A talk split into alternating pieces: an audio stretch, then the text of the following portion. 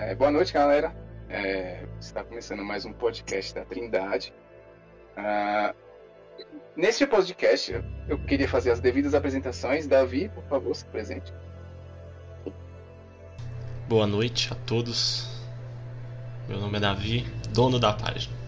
No mais, é o Marcelo que vai guiar esse negócio. Felipe. Boa noite, boa noite, galera. Sou Felipe, somos não fundadores, né, mas estou aqui desde o começo da Trindade, fortalecendo, e é isso. Guilherme? É, também acabei de aparecer na Trindade, fui abraçado aí. Fico muito feliz de fazer parte aí, pô, desse grupo aí. Apareço pouco, né? Só falta pegar fogo no meu trabalho e eu ter que apagar. Mas estamos aí, né? É isso aí. Então, ah, nós somos a equipe da Trindade DC e como já foi falado no podcast anterior, caso você não tenha ouvido, foi um podcast muito especial feito com uma parceira, uma aliada nossa, que é a Snyder Cut BR. E o podcast ficou muito legal, muito bom, falando mais a respeito do Zack Snyder. Se você não ouviu, eu sugiro que você dê uma conferida, porque está bem legal o papo. E no mais, hoje a gente queria abordar um papo, um assunto que já está, já está muito recorrente, principalmente nas redes sociais, no Twitter, a respeito do futuro da DC, como é que estão as coisas, como é que virão as coisas. Então a gente queria debater a respeito desse assunto, falar o que, a gente espera, o que pode acontecer. Então, esse, pode se esperar que nesse podcast haverá muito rumor, muita hipótese, muita conjectura, que pode, de fato, se concretizar ou não. Então, como a gente está jogando no campo das hipóteses, a gente não sabe o que de fato acontecerá. Mas a gente queria trazer, esses, levantar esses pontos, esses tópicos, porque eu considero eles importantes, eles legais de, ser, de serem tratados e trabalhados, porque tem muita gente que desconhece, tem muita gente que pouco sabe, e também tem aqueles, aquelas pessoas que nada sabem falam, falam besteira. Então a gente queria só trazer essa, essa pauta aqui para vocês hoje e dizer uma, um assunto, já que é decorrente no, na, você gostando ou não, é, Zack Snyder é muito recorrente dentro da DC. E eu tinha feito um. Tinha escrito um, um texto para o site, caso você não conheça o site da Trindade DC, é trindadedadc.com.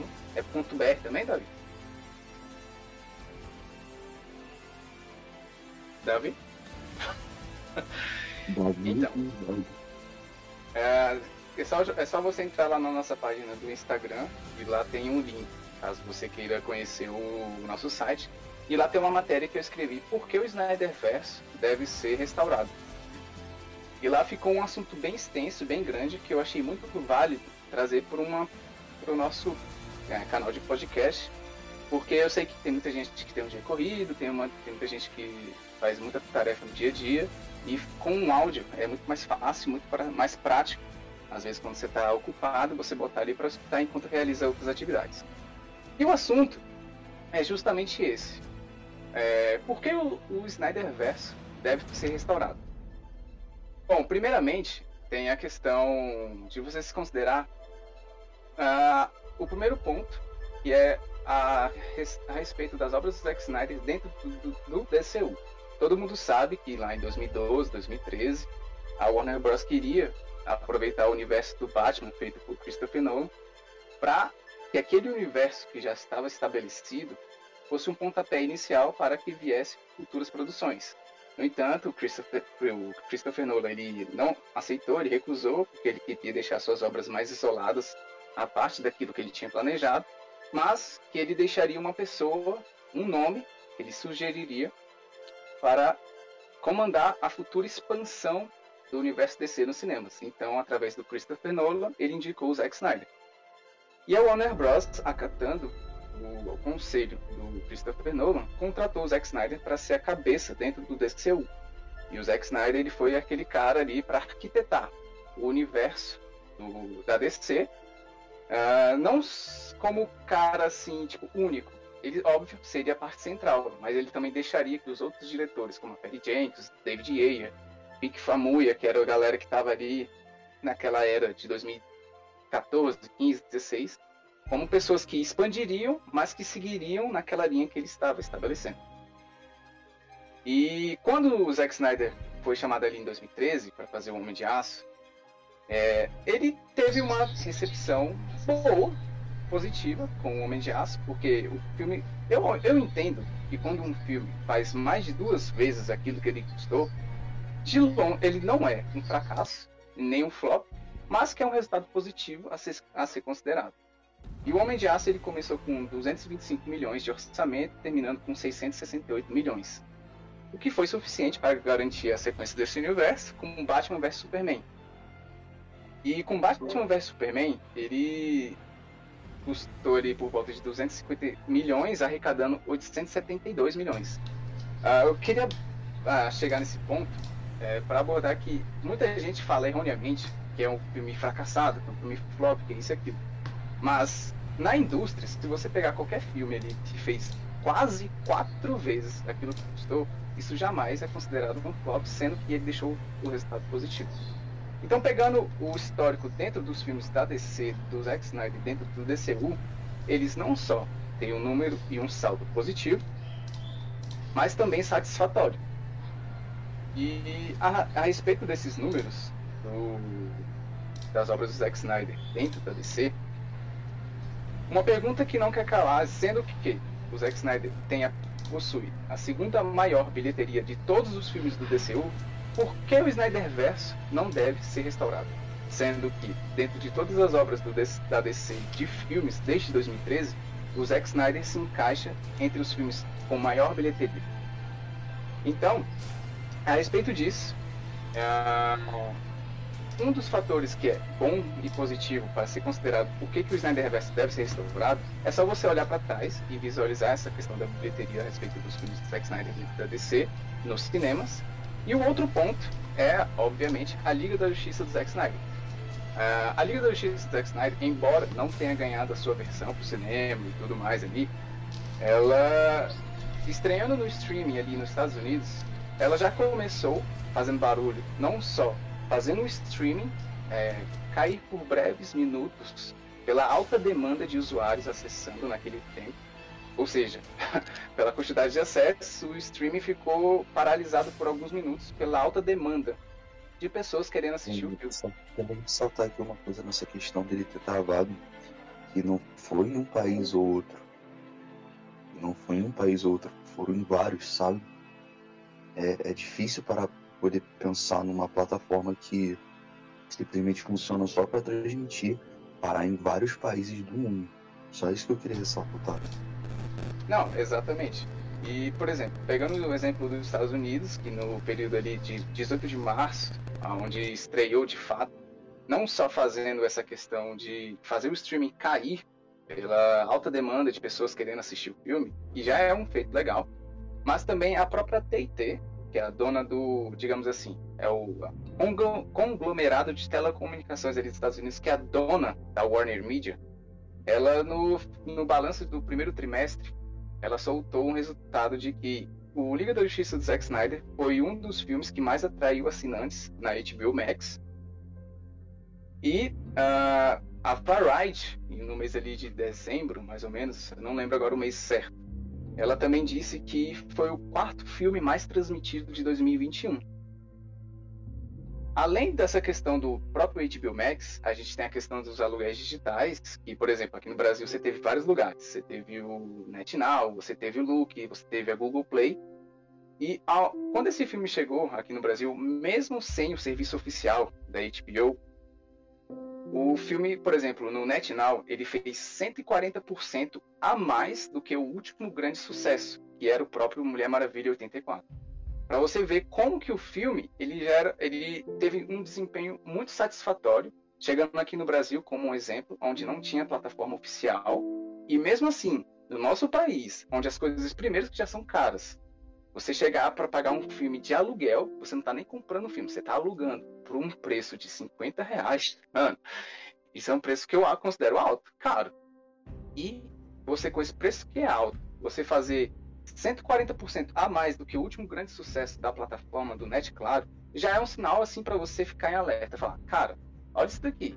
esse filme aqui possui muita gente que está de olho, possui muita procura e é um bom, um bom alerta para você ficar de olho. Não somente isso, onde nos outros países onde não se tinha a HBO Max, pelo lançamento ainda não estar disseminado no globo todo, ah, no país, países como Canadá, onde tinha um serviço de aluguel como Crave, ah, foi registrado pela, pela própria plataforma de que foi a maior, o maior filme do streaming de todos os tempos. E outro exemplo também temos o Reino Unido. Lá eles têm a plataforma de aluguel chamada Official Charts. E durante seis semanas o filme ficou uh, como destaque, sendo que dessas seis semanas, três delas ficou consecutivo. Então ficou da semana do dia 18 até três semanas depois ele ficou em primeiro. Então essas questões, por exemplo, da Liga do, do, dos filmes como Homem de Aço e Batman vs Superman de ter, terem bilheterias satisfatórias e um saldo positivo aonde só ressaltando, o Zack Snyder teve o segundo, a segunda maior bilheteria do DCU com Batman vs Superman. Você tem esses desempenhos da Liga da Justiça, seja no HBO Max na HBO Max americana ali quando lançou, quando ficou instável pela alta demanda de pessoas. E você tem o, a Variety falando que é o quarto filme mais transmitido do ano de 2021. Você tem essa questão de aluguel digital de países onde não tinha HBO Max, onde todas as plataformas e lançaram esse filme, seja aqui no Brasil no National, seja lá no Canadá com Crave, seja no Reino Unido com Official Charts e várias outras na, ao redor do mundo, todas ou teve quebra de recorde ou ficou em primeiro lugar. Então, essa, você tem uma percepção muito grande de, de que o universo do Snyder ele não é só muito quisto, como também é muito procurado. E a pergunta que eu faço agora para vocês, a galera que está na mesa, é por que raios, com esses resultados, a Discovery, oh, perdão, a Discovery não, por que, que não deveria ser, uh, digamos assim, restaurado, já que possui números, digamos, positivos, agradáveis e que são muito superiores até coisas recentes lançadas da própria DC? Só um, só um detalhe aqui que é bom ressaltar, que eu estou acompanhando o chat aqui e o Kleber realmente já está chegando refutando aqui o, o Marcelo. Ele apresentou alguns argumentos aqui. É, ele falou primeiro que não apoia a continuação do Snyderverse e até mesmo é, ele coloca aqui que Batman vs Superman, Man of Steel e até mesmo Aquaman, que teve o envolvimento do Snyder, mesmo sendo dirigido pelo James Wan, não foram filmes bons ou dignos de seus personagens. Mas ele ressalta que BV, é, Batman vs Superman não foi um fracasso, mas na visão dele não é um filme bom. O único filme bom, os únicos filmes bons na visão dele é Homem de Aço e Liga da Justiça. É... que mais? Ele fala e as pessoas são atraídas somente pelos por efeitos especiais, que a maioria das pessoas que assistiram o Snyder Cut disseram que era um filme cansativo, de envolvimento fraco e com cenas muito lentas. E a Warner e a Warner mesmo falou que não vai se importar tanto assim com a bilheteria nos filmes da DC, mas sim com a qualidade. Então ele fala aqui que o argumento da bilheteria não é um argumento bom. Só do, tipo... Da, tipo, na minha visão aqui eu já discordo de vários pontos, mas... Vai você, Davi, senão eu vou falar muito aqui. Seguinte, toda empresa visa lucro, então assim, por mais que eles querem a qualidade dos filmes, eles querem uma, uma baita bilheteria ali no final não tem como. Então, logicamente, é, os, filmes lá, Batman vs Superman, Homem de Aço e os filmes do DCU, no final o que a empresa quer é o lucro. Lógico que ela também quer aceitação do público, quer crítica, quer prêmio, quer relevância, mas a bilheteria importa, sim. É... Só pegando esse exemplo da bilheteria para não fugir para outro, se a bilheteria não fosse um fator importante e crucial, a própria Warner Bros. não teria é, digamos assim, sabotado o universo do Snyder por causa desse elemento. Afinal de contas, ela só fez isso porque Batman vs Superman não fez o 1 milhão que eles estavam esperando. E a questão em si também é que, por exemplo, todas as grandes empresas de Hollywood, se você pegar todos os filmes que não saem, digamos assim, pelo menos aqueles filmes que não têm um desempenho satisfatório, eles simplesmente são cancelados. Um exemplo, você tem é, World of Warcraft. A Universal, ela queria ah, digamos assim, fazer um construir um universo de fantasia, um mundo de World of Warcraft. Só que a bilheteria ficou um pouco abaixo daquilo que eles queriam. O que, que aconteceu? Ah, o Duncan Jones, que é o diretor, é, ele é muito fã da franquia, ele já demonstrou várias vezes que é conhecedor e de fato ele conhece muita coisa. Só que o filme dele, muita gente falou que ficou um pouco apressado, ficou muita, muito elemento de fora, e isso prejudicou, a, digamos assim, a, a recepção dentro do público de World of Warcraft e teve uma baixa, uh, digamos assim, uma bilheteria não satisfatória daquilo que a Universal queria. Então, esse elemento de bilheteria, se não fosse um elemento, digamos assim, importante, eles já teriam feito o 2, o 3, o 4, o 5, já que o, a mitologia de World of Warcraft é enorme, é gigantesca. Então, eles, eles simplesmente falaram, ah, vamos fazer o 2, 3. E não, eles simplesmente falaram, não fizeram ainda porque o elemento bilheteria foi aquele que foi determinante de falar, não, calma, pera, uh, vamos avaliar direitinho. Vamos cortar um, uns filmes aqui e tal. Porque a, a, questão de você investir bilhões de dólares e não ter um retorno satisfatório uh, é contra até a própria regra do empresariado. Quando uma pessoa tem dinheiro e investe em algo, é óbvio que ela não quer sair. Ah, eu quero um produto de qualidade, mas a questão do retorno financeiro, ah, dane Isso aí é o elemento menos importante. Ninguém faz isso na vida. Se você é Ninguém. é empresário, se você é uma pessoa que tem uh, um negócio, quer vender um produto, você ao menos não só quer que esse produto se pague, mas você até quer um resultado positivo com isso. Então o elemento de bilheteria, sim, ele é determinante para ter sequência e para que o projeto vingue. Um outro exemplo aqui, antes de eu terminar e passar a bola para o Davi. A saga Divergente. Você tem a, a questão de três livros, você tem Divergente, Convergente, ou oh, perdão, Divergente, Insurgente e Convergente nos livros. Começando com Divergente, onde teve uma boa bilheteria. Insurgente já foi, já capengou, já, já ficou por sinal alerta. Convergente foi um desastre total. E o que, que eles tentaram fazer? A Lionsgate. Eles tentaram fazer aquela famosa parte 1 e parte 2. Onde você viu um Crepúsculo, você viu um Harry Potter. E agora eles queriam fazer isso também com o universo deles. Convergente parte 1 e Convergente parte 2. O Convergente parte 1 foi um desastre total nas bilheterias. Então, por que raios eles não lançaram a parte 2, já que estava na agenda, no cronograma deles? Simples. Questão de bilheteria, questão de dinheiro. Então, sim, questão de bilheteria é determinante e fundamental para que se continue o projeto ou continue a franquia. Não, e até porque você pode pegar até a Marvel de exemplo. Os caras lançam o mesmo filme todo ano, e tem muito lucro. Exato. Não é nem que você querendo puxar esse hate aí, não, mas você pode pegar de base isso também. E lógico que a gente também não quer só, nossa, só o lucro, a gente não quer só só o fanservice, a gente quer uma boa obra. E eu acho válido sempre quando alguém vem criticar a obra em si do Snyder. Embora eu discorde em alguns pontos, eu acho válido a pessoa chegar assim, putz, não gosto desse filme. Aí ela fala os pontos, isso eu acho normal. Porém, o que o Marcelo está justamente tentando dizer aqui é que não são filmes fracassados.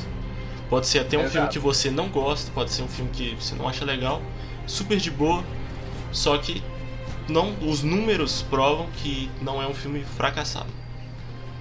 E por ele não ser fracassado, pelo menos na lógica, não faz o menor sentido você querer desistir ou querer enterrar. Como eu próprio falei, BVS, oh, perdão, é, Homem de Aço, você tem uma bilheteria que não é arrasadora, que não chuta a porta, que é ok, é uma bilheteria ali que teve que é boa. Ela não passa de boa, ela não é fenomenal, ela não é arrasadora, ela não é magnífica, ela é boa. Porque é o suficiente para conduzir e continuar aquele projeto. Quando você tem Batman vs Superman, que faz ali quase quatro vezes aquilo que custou, cara, é um é, é simplesmente um, um resultado satisfatório, embora não tenha alcançado 1 bilhão que a Warner Bros. não a Warner Bros. almejava e desejava e não conseguiu por culpa deles, porque só entrando nesse campo, ah, era sabido que o Batman vs Superman pelo Chris Terry e pelo Zack Snyder de que ele teria três horas de duração. O que, que a Warner Bros. fez? Ela simplesmente na sala de edição falou: não quero esse filme que tenha três horas, eu quero que esse filme tenha duas horas e meia, porque no plano deles, quando você tem um filme mais enxuto, mais curto, você tem mais rotatividade dentro das salas de cinema. Ou seja, ele passa durante mais vezes durante o dia no cinema comum. Ao invés de ele passar, se ele tivesse três horas, ele passaria, sei lá, quatro, cinco vezes no dia, um exemplo. Se você enxuta esse tempo, você pode passar seis, sete, oito vezes. Então, o que, que eles estavam avisando? Passar mais vezes nas salas de cinemas, para que mais pessoas, com as sessões que tem disponíveis, arrecadar mais e ter mais lucro. Só Eu que só- foi, eu- só que Eu Pode queria, desculpa aí te interromper, porque assim, nessa questão, é, eu acho que isso daí já cai muito por terra quando o cara fala que a Warner ela preza por qualidade. É, assim, de fato, toda empresa ela tem que prezar pela qualidade, porque se os filmes não tiverem qualidade, eles não vendem. A gente tem que lembrar que é, quando a gente está tratando desses personagens, a gente não está tratando só de uma imagem que sei lá, acende aquela vontade no nosso coração de ir assistir porque tem uma conexão com ele. É, a gente também tem que pensar que as empresas querem vender o filme para as pessoas que, sei lá, estão ali no shopping andando e do nada vem que tá passando o filme do Batman, o filme do Superman. Aí vai o pai e a mãe fala, ó meu filho, vamos assistir. Então quando o cara fala que é, a Warner ela quer qualidade. Se ela quisesse qualidade, ela não cortava os filmes para ele poder ficar num tipo de duração acessível para todo público. Entendeu? é, excelente comentário. Excelente comentário. Por se quê? você for ver, o Liga da Justiça, o Liga da Justiça do Zack Snyder, ele tem 4 horas de duração. A gente for ver, por exemplo, obras da Warner, que querendo a Warner é uma empresa boa. A Warner fez um nome com várias sagas. A gente tem oito filmes do Harry Potter, a gente tem três, pô, da minha trilogia saga favorita dos Seus Anéis. E os Seus Anéis tinham uma duração grande, é, de acho que era três horas, né? O corte pro cinema e quatro horas o corte original. Então, de qualquer jeito, a intenção deles não é somente a qualidade. Não é. Se fosse, eles não cortavam os filmes deles. Excelente ponto. Onde eu queria chegar é que quando eles fizeram essa questão de cortarem o Batman vs Superman para ter duas horas e meia, sendo que originalmente ele teria três horas, você já vê que as- eles não estavam preocupados com qualidade, porque é nítido. Nítido quando você assiste o corte teatral de duas horas e meia e quando você assiste o corte de três horas da versão Ultimate Edition ou a versão estendida, cara, é nítido a diferença de um pro outro. Aonde É no, muito. no Ultimate Edition, o filme é muito mais completo, muito mais coeso, muito mais entendível, as motivações, a narrativa ficam muito mais claras e que, como eu estava abordando esse, esse conteúdo anteriormente, se fosse lançado o corte de 3 horas, eu tenho certeza, eu ponho minha mão no fogo, não teria o hate que teve em 2016. Porque, de fato, a versão teatral, ela deixa as coisas mais confusas. Tanto que eu assisti recentemente algumas coisas que eu falo, caraca, mas, tipo, tiraram o elemento tal e assistindo aqui não fica realmente compreensível. Não, eu, eu lembro que quando eu Eu vi a, a vi a versão Ultimate, quando apareceu aquela cena da, do FBI ali no começo do filme, é, eu falava, caramba, eles tiraram uma cena enorme assim da versão do cinema. E Não, cara, ajuda demais no, é no- grande. É, A cena não é tão grande. Ela é curta, mas ela diz tanta coisa. diz muito, cara. Ela já demonstra muita coisa. Ela demonstra aquela, principalmente aquela questão do fato do Superman ter, entre aspas, assassinado o pessoal do vilarejo. Sabe? Sim, Caralho, foi uma, coisa assim tão. Pode xingar? Desculpa, que você já sai xingando. nada de boa. tá liberado. Mas é simplesmente, porra, aquela cena, velho, tão curtinha, só mostrando os militares falando que não era para aquele drone atingir, porque eles estavam preocupados com os civis que estavam no local. Aí o próprio exército tava lá, não tá preocupado, aí você descobre que era o Lex, eles atiram nas pessoas. Por que que tiraram aquilo, uma coisa tão simples? Uma coisa que eu vi que também foi muito criticado na época é o fato do filme ele não focar muito no próprio Batman do Superman. Ele simplesmente pega como se fosse ali as histórias que estão à parte e jogam no alto. A Lois Lane, por exemplo, nesse filme, ela é tão. tão. Ela aparece às vezes em mais cenas, né? A- a- sabe, a- as histórias assim, em volta do Batman do, e do Superman, elas têm um peso como se fosse de um. E se você vê no corte, que é de duas horas e meia, isso fica um pouco maçante até.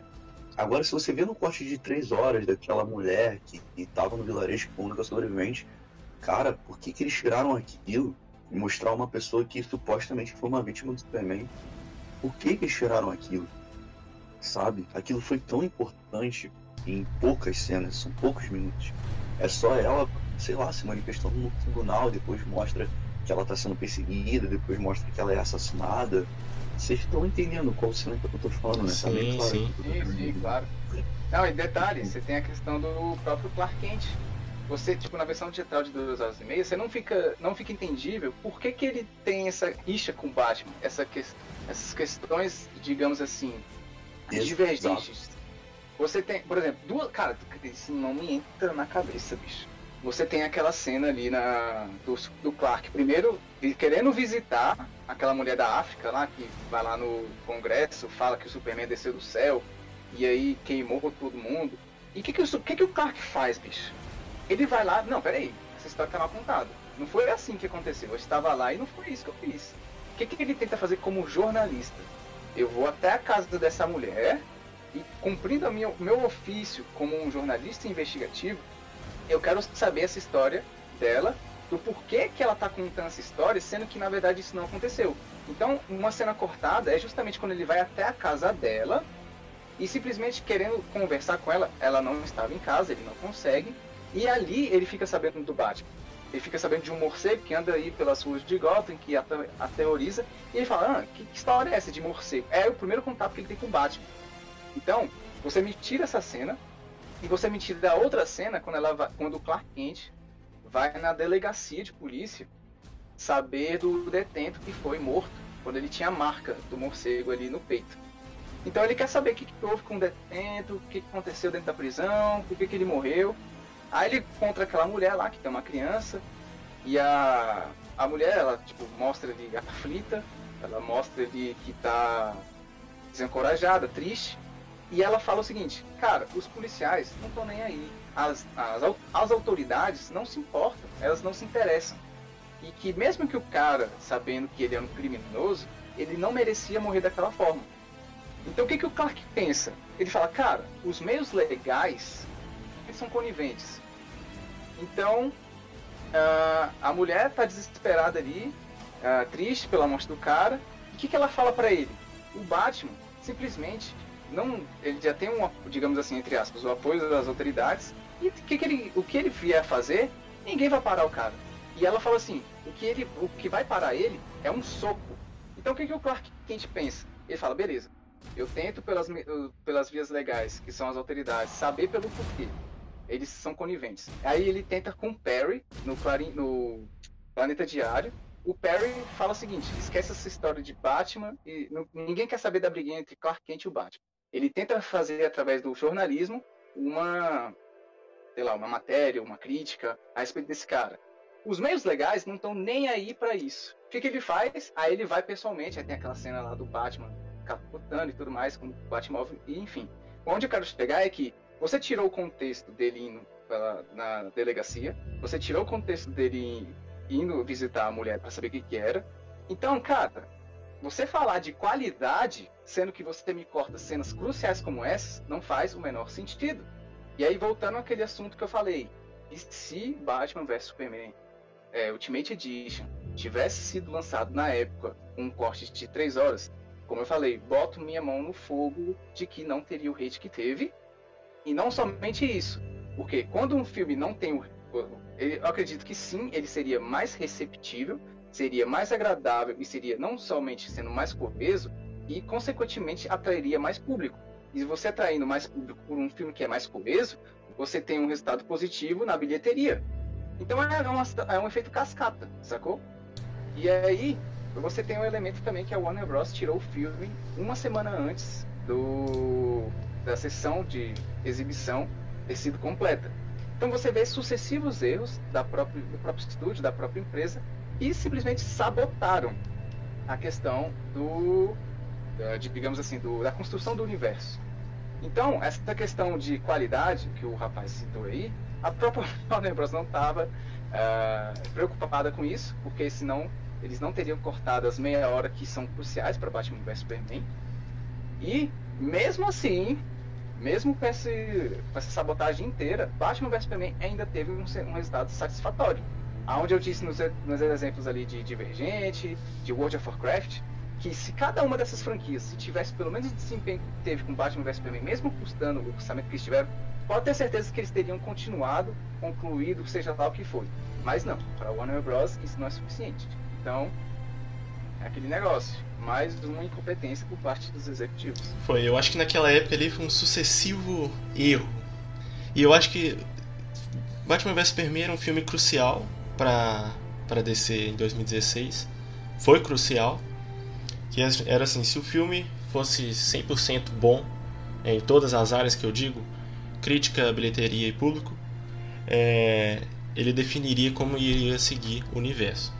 Eu acho que também, mesmo no erro da, da Warner, acho que faltou culhão pra, tipo assim, em, mesmo em meio às críticas, chegar e falar: pô, nós somos a Warner, a Warner, filho, dona do Harry Potter, Senhor dos Anéis, os filmão da DC.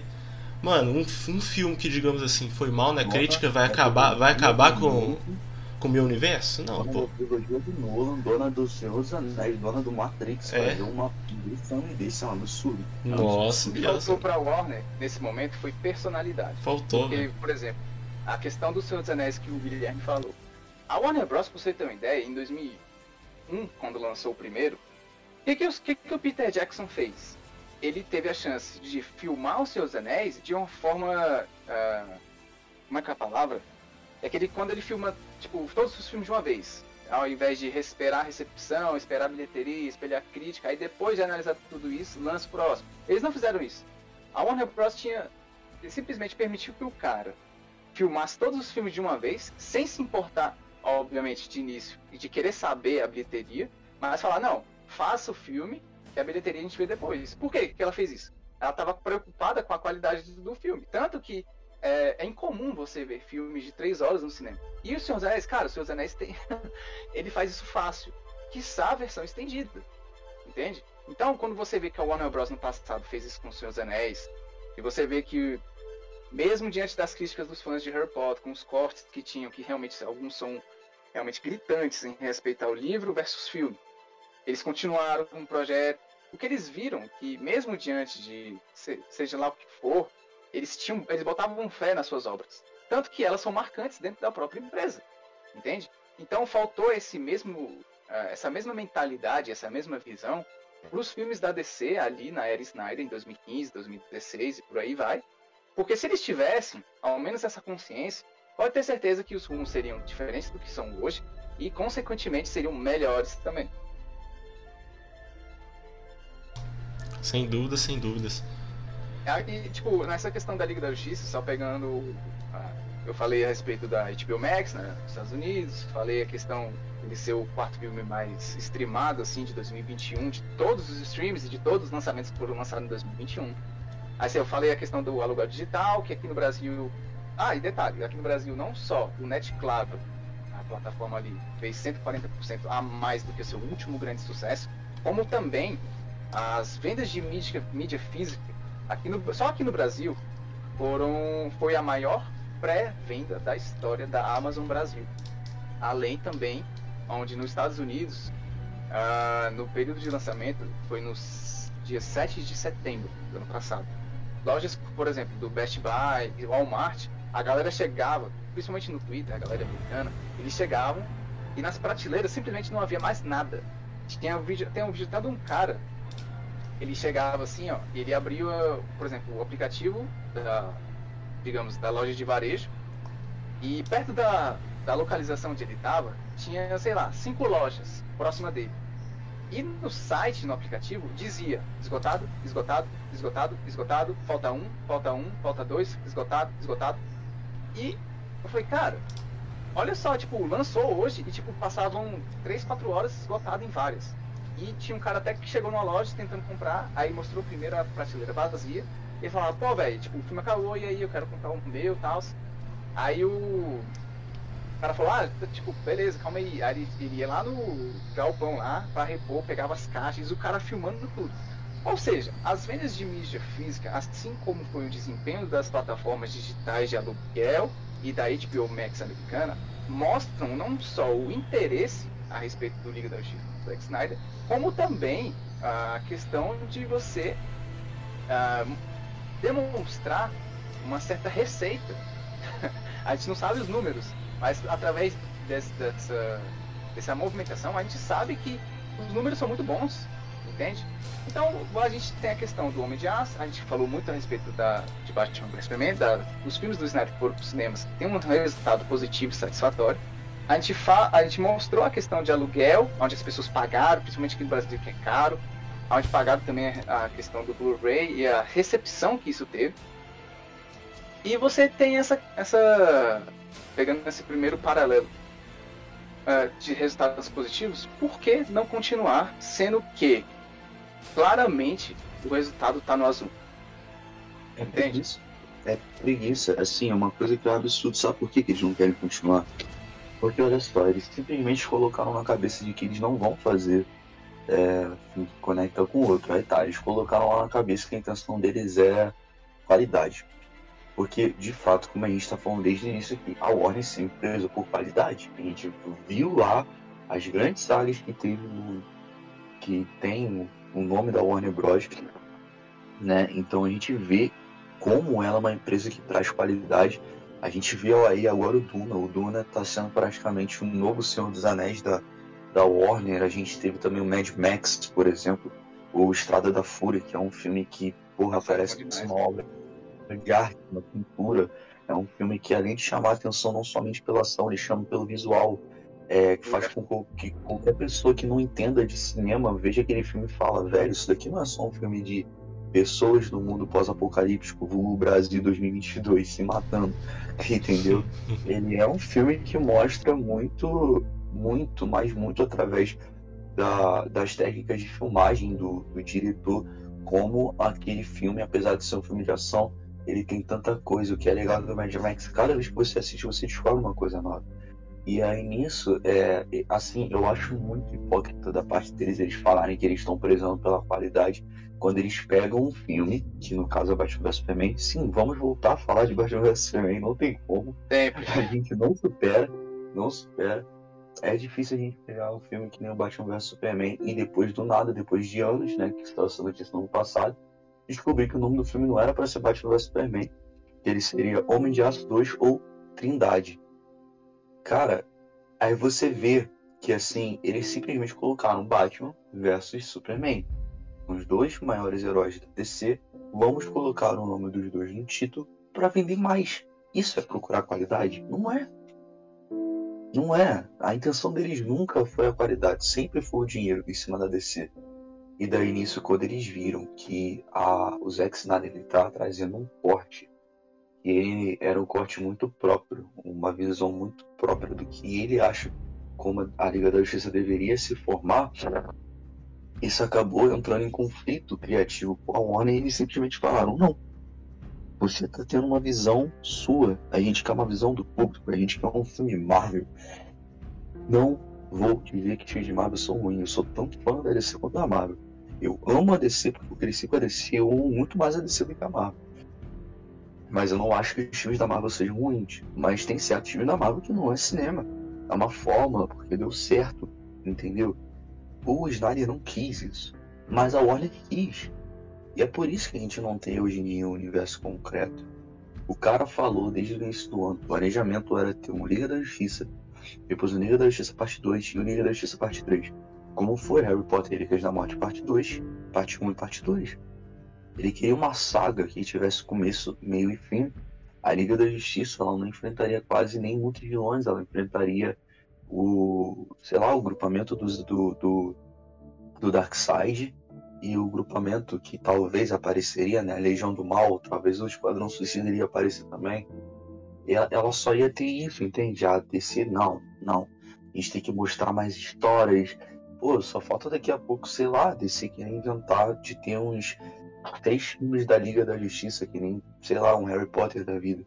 Só que ao invés de trazer uma história diferente, daqui a pouco eles vão inventar Cara, eu não sei, tipo, eles vão inventar alguma coisa da cabeça deles, vai ter um, uma Liga da Justiça dos anos 80 que vai bater no Coringa do Joaquin Phoenix só pra poder ganhar Oscar, tipo, sabe? Vai do nada ter um Watchmen lá também no meio do negócio, daqui a pouco eles vão estar inventando isso. Então, a questão assim... também da, da Warner, tipo, por exemplo, você citou a Marvel, e eu concordo que de novo, faltou personalidade, porque vinha aquele sucesso estrondoso, Vingadores lançou em 2012, fez um bilhão, aí a Warner queria, não, a gente, tem a, a gente é detentor das lendas da DC, a gente tem que fazer alguma coisa. Então, queria, quiseram correr atrás. Só que, assim, o, cara, isso é muita burrice, porque você tem, é muito... você, você citou Mad Max, você citou Seus Anéis, são filmes que são fora do padrão, digamos assim, filmes, é, digamos, filmes, como eu posso dizer, mais de boinhas, tipo, de alívio cômico, que hoje em dia, para qualquer. A, as pessoas meio que têm uma ideia de que filme bom é filme que tem alívio cômico. Filme que faz piadinha, filme que é divertidinho. E a Warner Bros. Ela, ela tem muitos filmes que são sérios, são maduros.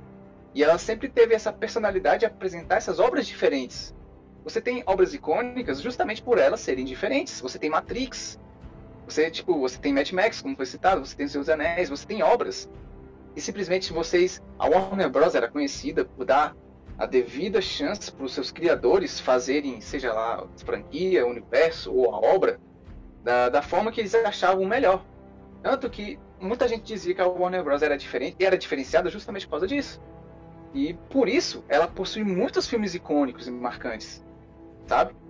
Então, quando você tem filmes assim como Matrix, como Mad Max, onde o cara vai lá e faz um filme diferente, um filme maneiro, um filme bom, que reverbera, passa anos e anos, esses filmes não ficam ruins. Se você assistiu Matrix de 99, o filme ainda é foda do mesmo jeito. Por quê? Porque são filmes diferentes. Não são filmes assim, visando, meu Deus, eu quero fazer um bilhão. Sacou? Então, com essa, essa ascensão da Marvel, a maior burrice da Warner foi simplesmente fazer o Marvel 2.0, só que com os personagens da DC. Então, essa questão que ele vinha, eles tinham com os filmes anteriores, faltou com essa questão de ter os filmes da Marvel, ou com os filmes da DC, e que a galera, eles já deviam ter sabido que o Zack Snyder, ele é um diretor autoral. Se você pegar desde 300 ali, o Watchmen, Sucker Punch, todos os filmes dele são um pouco fora ali da fora da caixinha, entende? Então, quando você primeiro já contrata o cara com esse histórico de ter filmes mais autorais, e você também é uma empresa que dava mais oportunidade para filmes assim, e você no meio do nada, do meio do, tipo, no meio do caminho alterar para simplesmente copiar a concorrência, é o atestado máximo de burrice. Entende? Então, a questão aí da Warner Bros não ter vingado é por culpa deles. Não é por culpa do Zack Snyder, não é por culpa do universo dele ser digamos, que a galera gosta de falar que é um universo flopado, que é um universo fracassado, que não deu dinheiro. Irmão, deu mais dinheiro. As obras do Zack Snyder deu mais dinheiro que todos os Tirando o James Gunn, uh, o James Gunn não, perdão, o James Wan com Aquaman, que fez realmente um feito impressionante de um bilhão. E Coringa do Todd Phillips, só que Coringa eu vou tirar porque ele não faz parte do DCU. Mas você pegar todos o restante ali que veio do DCU, consequentemente, Shazam, Aves Rapina, o Esquadrão Suicida do James Gunn, todos eles são muito abaixo do desempenho financeiro do Snyder.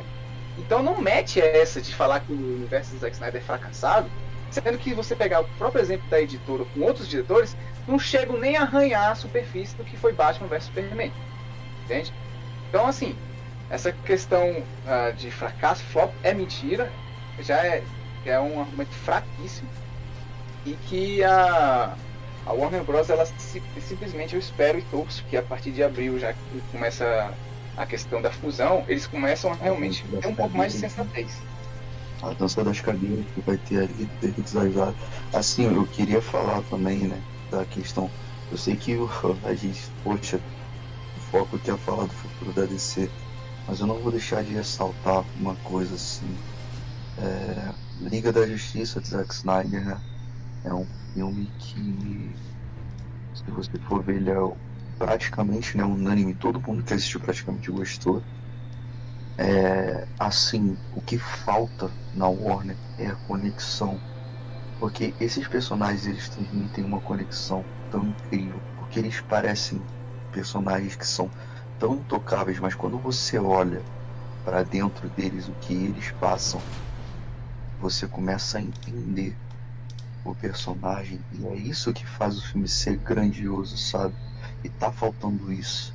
E você pode ver que questão de é, de qualidade, ela pesa também. Quando você, por exemplo, como você citou o Aquaman, é um filme que eu acho visualmente incrível. É um filme que quando eu assisti no cinema, cara, eu me emocionei. Eu falei, eu não acredito que eu tô me emocionando por um cara que fala, e agora a gente sabe que transa também, né? Com peixe. Entendeu? Eu não acreditei naquilo. Porque o filme é perfeito visualmente, ele é tão bonito, a história dele, ela é uma história até que ok, mas, cara, eles simplesmente pegaram ali o visual do Aquaman, que é uma coisa de um herói que foi tão ridicularizado todos esses anos, e trazem aquela parada tradicional e tacam no Jason Momoa aquele maluco gigante com aquela roupa colorida e bum, toma. E aí você vê que os heróis do Snyder também são assim, né? Você vê que o Batman dele, né? O Ben Affleck, visualmente é o Batman mais fiel, porque é o único Batman que usa roupa de tecido, que nem é no quadrinho. É o primeiro Batman do cinema que a gente viu que usa o cinza e preto no uniforme. É, e, cara, essa fidelidade é o que tá faltando, sabe? E assim, se você for ver e uma das coisas, já que é para poder citar o futuro da DC, não sei se vocês estão sabendo dos rumores. Eu acho que vocês chegaram até a postar. Não sei se foi o.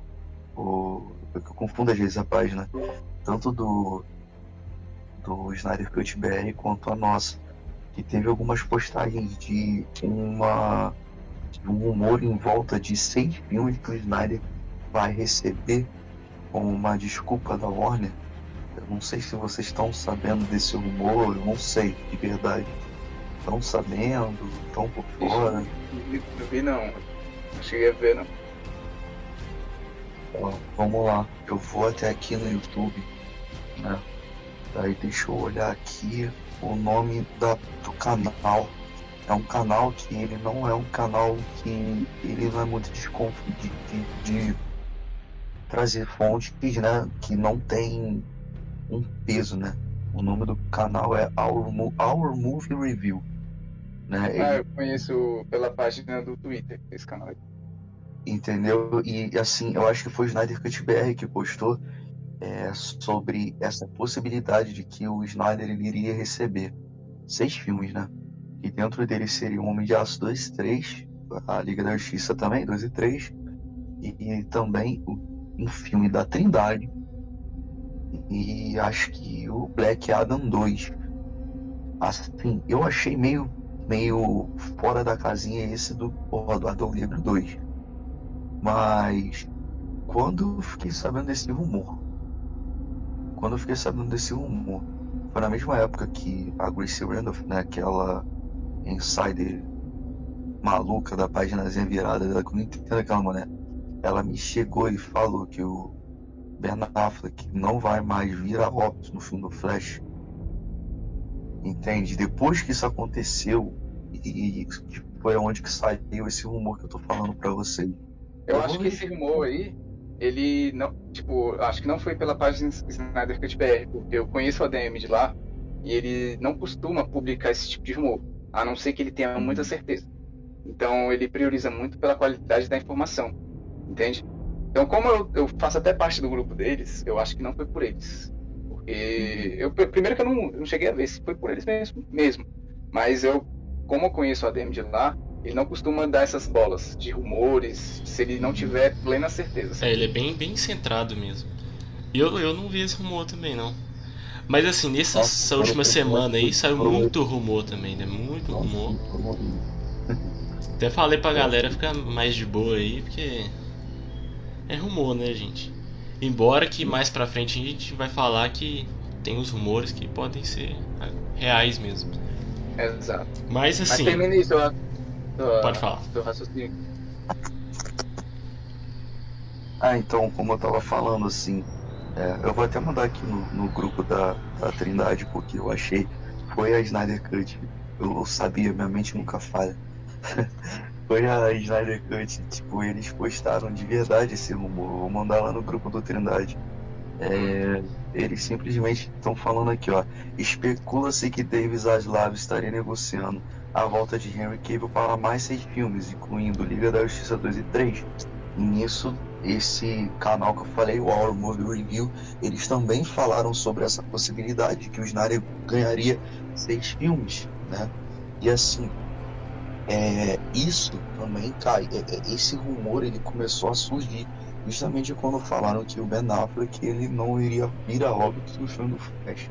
E também teve exibição teste né, do Flash aí, acho que foi há dois, três dias atrás, que estão dizendo que a Grace Randolph, na verdade, mesmo falou que o Ben Affleck estava mais ou menos vivo e assim, ficou um pouquinho, né? Meio, meio, sabe, uma informação meio doida. Eu tô falando, essa mulher é muito fora da casinha. Não, ela tinha falado, ela tinha falado mesmo. Eu não lembro agora se foi nesse mês de março, mês de fevereiro, mas recentemente ela tinha falado mesmo no Twitter, na página dela. E primeiro ela falou que os fãs do, Snyder, do Snyderverse são incríveis e que o Batman do Ben Affleck, e as notícias que eu tinha recebido, ele não morreria no final. Aí a gente teve essa notícia agora, notícia não, humor, e há dois, três dias, que no final do filme o Batman do Ben Affleck permaneceria vivo. Então assim, dessas questões, o que, que eu penso a respeito desses rumores? Pode ser verdade? Pode. Pode ser mentira? Completamente. Ah, a gente teve recentemente os adiamentos de todos os filmes da DC. Adão Negro, Aquaman 2, The Flash e por aí vai. Uh, e eu acho engraçado, esses adiamentos eles foram feitos às portas da, da fusão ser completa. Estima-se que a fusão da Warner Media com o grupo Discovery uh, vai terminar ali por volta do dia 5 de abril. E esses adiamentos, eles foram o quê? Tem um mês, acho que no máximo.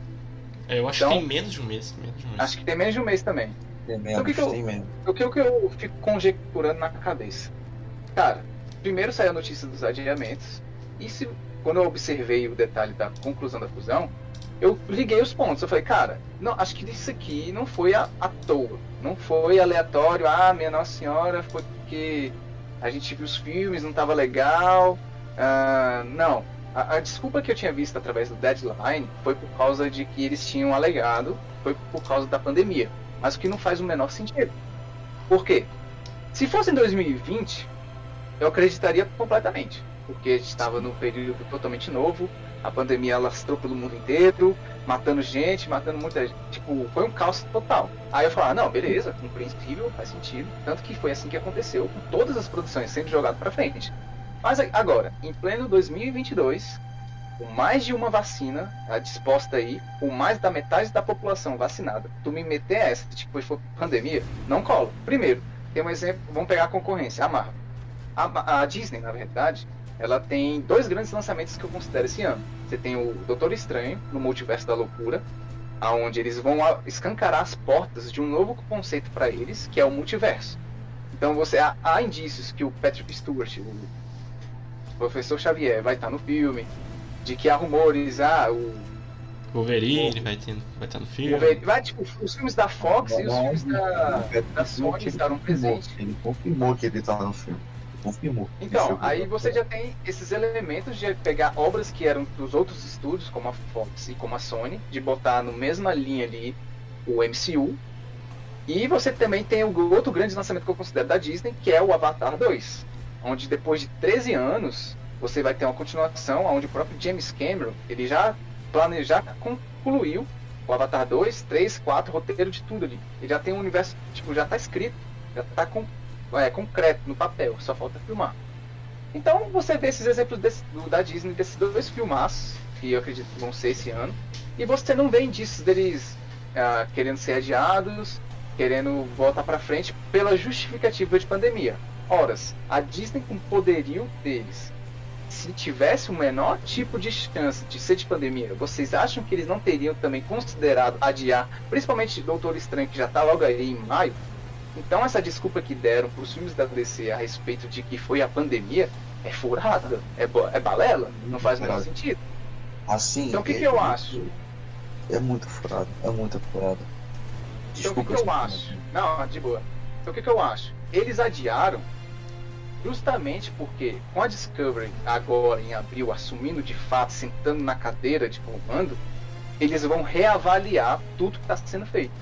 Eles vão ver, ah, vamos, peraí, eu quero saber o que é isso aqui, como é que isso aqui está sendo organizado, como é que isso aqui vai para frente, que que isso aqui liga com o quê? Isso aqui é um projeto à parte, isso aqui vai ser um projeto de uma nova linha de, de, de digamos assim, uma nova linha de história, de narrativa, isso aqui tem compromisso com o passado, com os filmes do passado, como é que vai ser isso? Eu acredito que eles adiaram justamente para reavaliar todos os planos que a DC estava fazendo antes da Discovery assumir e que eventualmente, se precisarem fazer refilmagens, se precisarem encaixar um elemento aqui e outro ali, para que tivesse tempo até o lançamento. The Flash é um exemplo muito bom porque ele estava marcado para estrear em dezembro. Só que ele foi jogado para junho. Cara, ele foi jogado seis meses para frente. Em seis meses dá para fazer muita coisa. Então o que, que, eu, que, que eu acho suspeito? De que ah, essa, esses adiamentos é de alguma forma para inserir elementos, caso precise de refilmagens, para que o Snyder Verso não venha a ser, digamos assim, um universo morto ou um universo esquecido, mas que eles consigam encaixar de alguma forma, trazendo para uma realidade à parte. Entende? Então, pegando esse assunto da Discovery, uh, tem muita gente que não sabe o que está acontecendo uh, pelos bastidores. Para quem não sabe, eu vou dar um breve resumo aqui do que está acontecendo. O grupo Discovery ele foi digamos assim, aconteceu uma joint venture, que é uma união de duas empresas. Ou seja, a Warner Media ela vai se fundir com o grupo Discovery e as duas vão se tornar uma empresa só, chamando-se de Warner Bros. Discovery.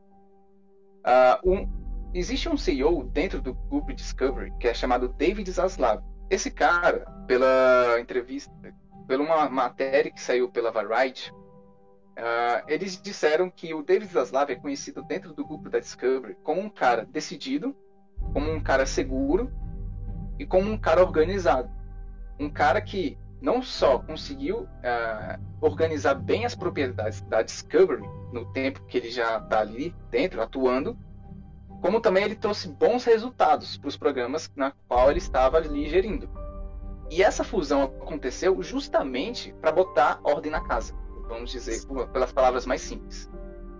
Então, com a vinda desse cara, ele vai sentar na cadeira de comando e, consequentemente, ele vai trazer a sua própria equipe. Tanto que uh, saem notícias, por exemplo, do CEO atual da Warner Media, que é o Jason Killer. Ele vai ceder o lugar dele para o próprio David Zaslav. Há notícias também falando que a Ann Sarnoff, que é a atual CEO também da Warner Media, vai cair fora. Toby Emmerich, toda essa galera isso é, ah, obviamente, são rumores ainda, nada concreto, mas tem muitos insiders falando que essa galera vai para fora, porque o David Zaslav está trazendo uma equipe. E óbvio, quando ele vier para sentar na cadeira de comando, ele quer pessoas nas quais sejam competentes dentro dos seus ofícios. E nessa matéria da, da Dava Wright, existe uma fala do próprio David Zaslav que ele diz que dentro das propriedades intelectuais da Warner Bros como Game of Thrones, Harry Potter, Batman, Superman, Mulher Maravilha, seriam o foco principal dele, por, serem, por ele Sim. considerar grandes IPs, e também pelas próprias falas do David Zaslav, ele disse que uh, faria, construiria produtos que os consumidores queiram e nutram e permaneçam relevantes. Se você Marcelo. olhar o escopo, uh, pode falar. É, eu só queria também aqui ressaltar que no mesmo momento que teve os adiamentos do filme, dos filmes, e quando começaram a pintar os rumores, ele já chegou no Twitter e já mudou tanto a capa do Twitter da DC colocando Batman, Superman e a Mulher Maravilha do Snyder. Exato, ele, teve isso mesmo. Simplesmente ele tá falando desse lance de focar na Trindade. E ele tem que focar, porque, cara, se você for ver de acordo com todos os rumores negativos, quem mais está sofrendo a alteração está sendo a Trindade.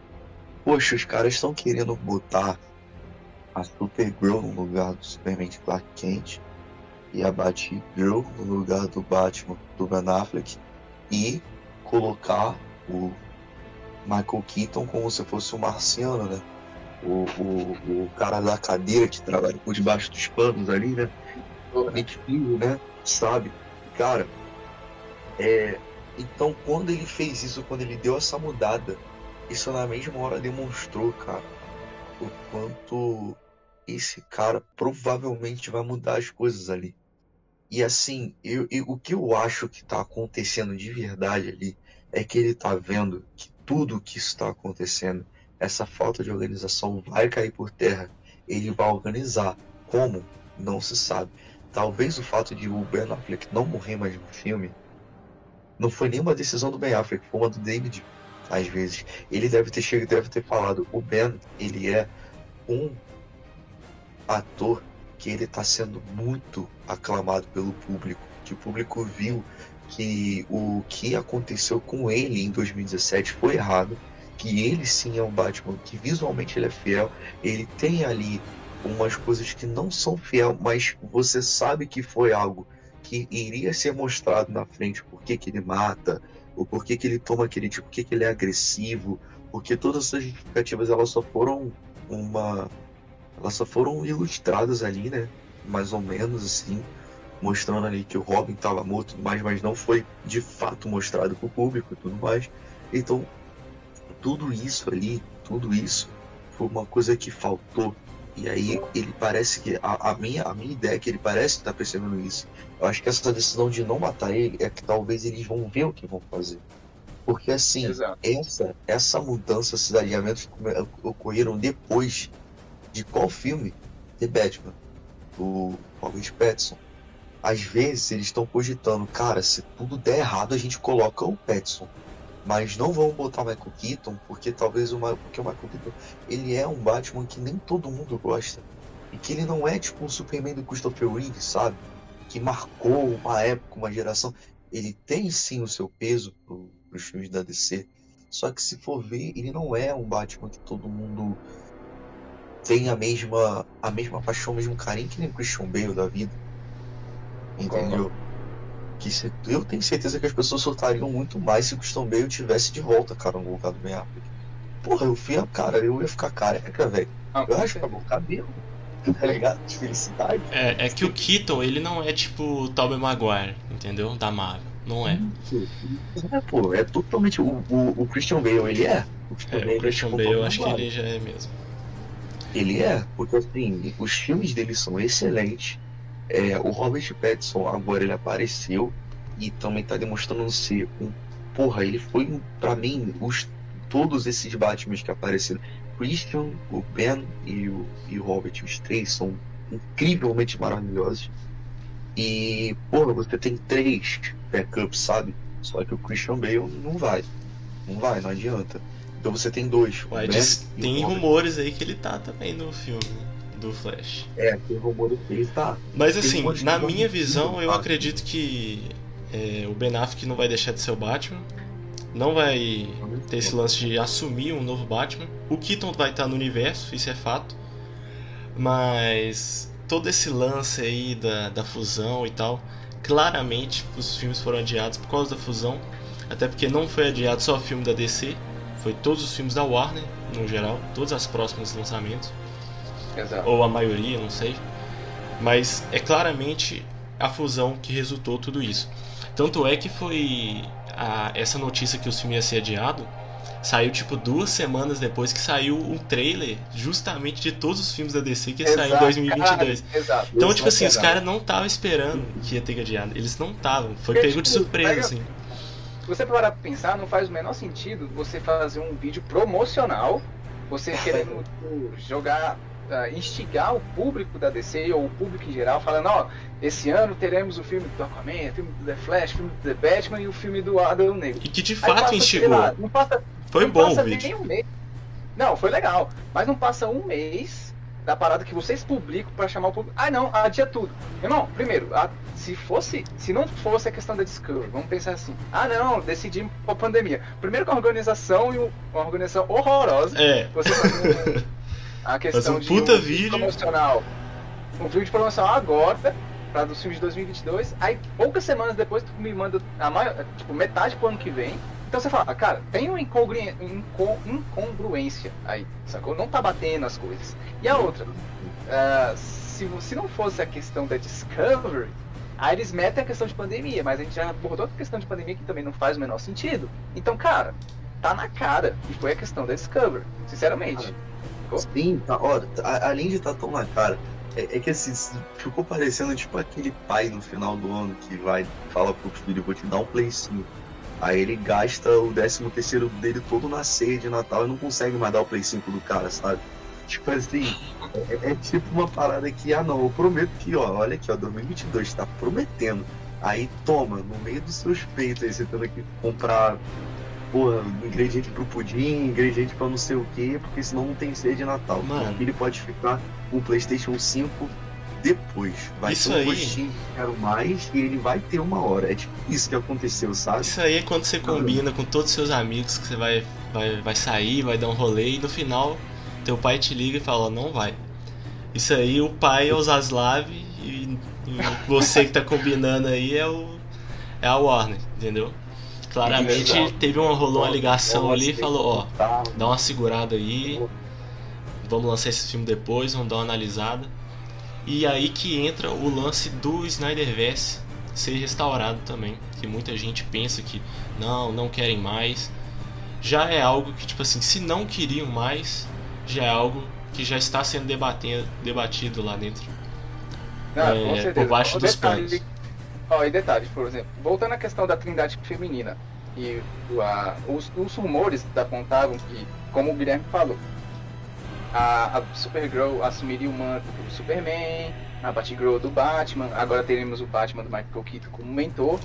Cara, esse plano eu acho horroroso, sacou? Uma Primeiramente. E, a- a- assim, por, para fins de esclarecimentos, não é que a gente é contra de ter uma trindade feminina nos cinemas, não é isso. A questão não é essa. Primeiro, bom, para você querer fazer uma variação da trindade, primeira, para fins, para primeira de conversa, a trindade da DC é quem?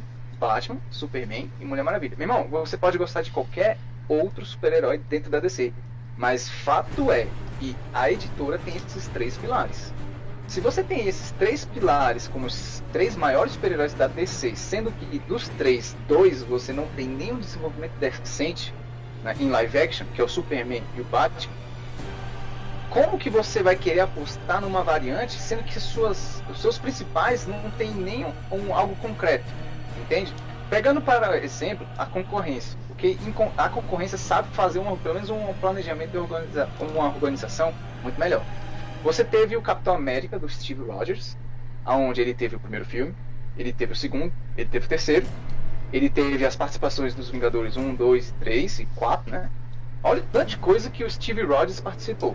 O que aconteceu? No final da saga do arco do Steve Rogers, eles passaram o manto para pro Stem, que é o Falcão.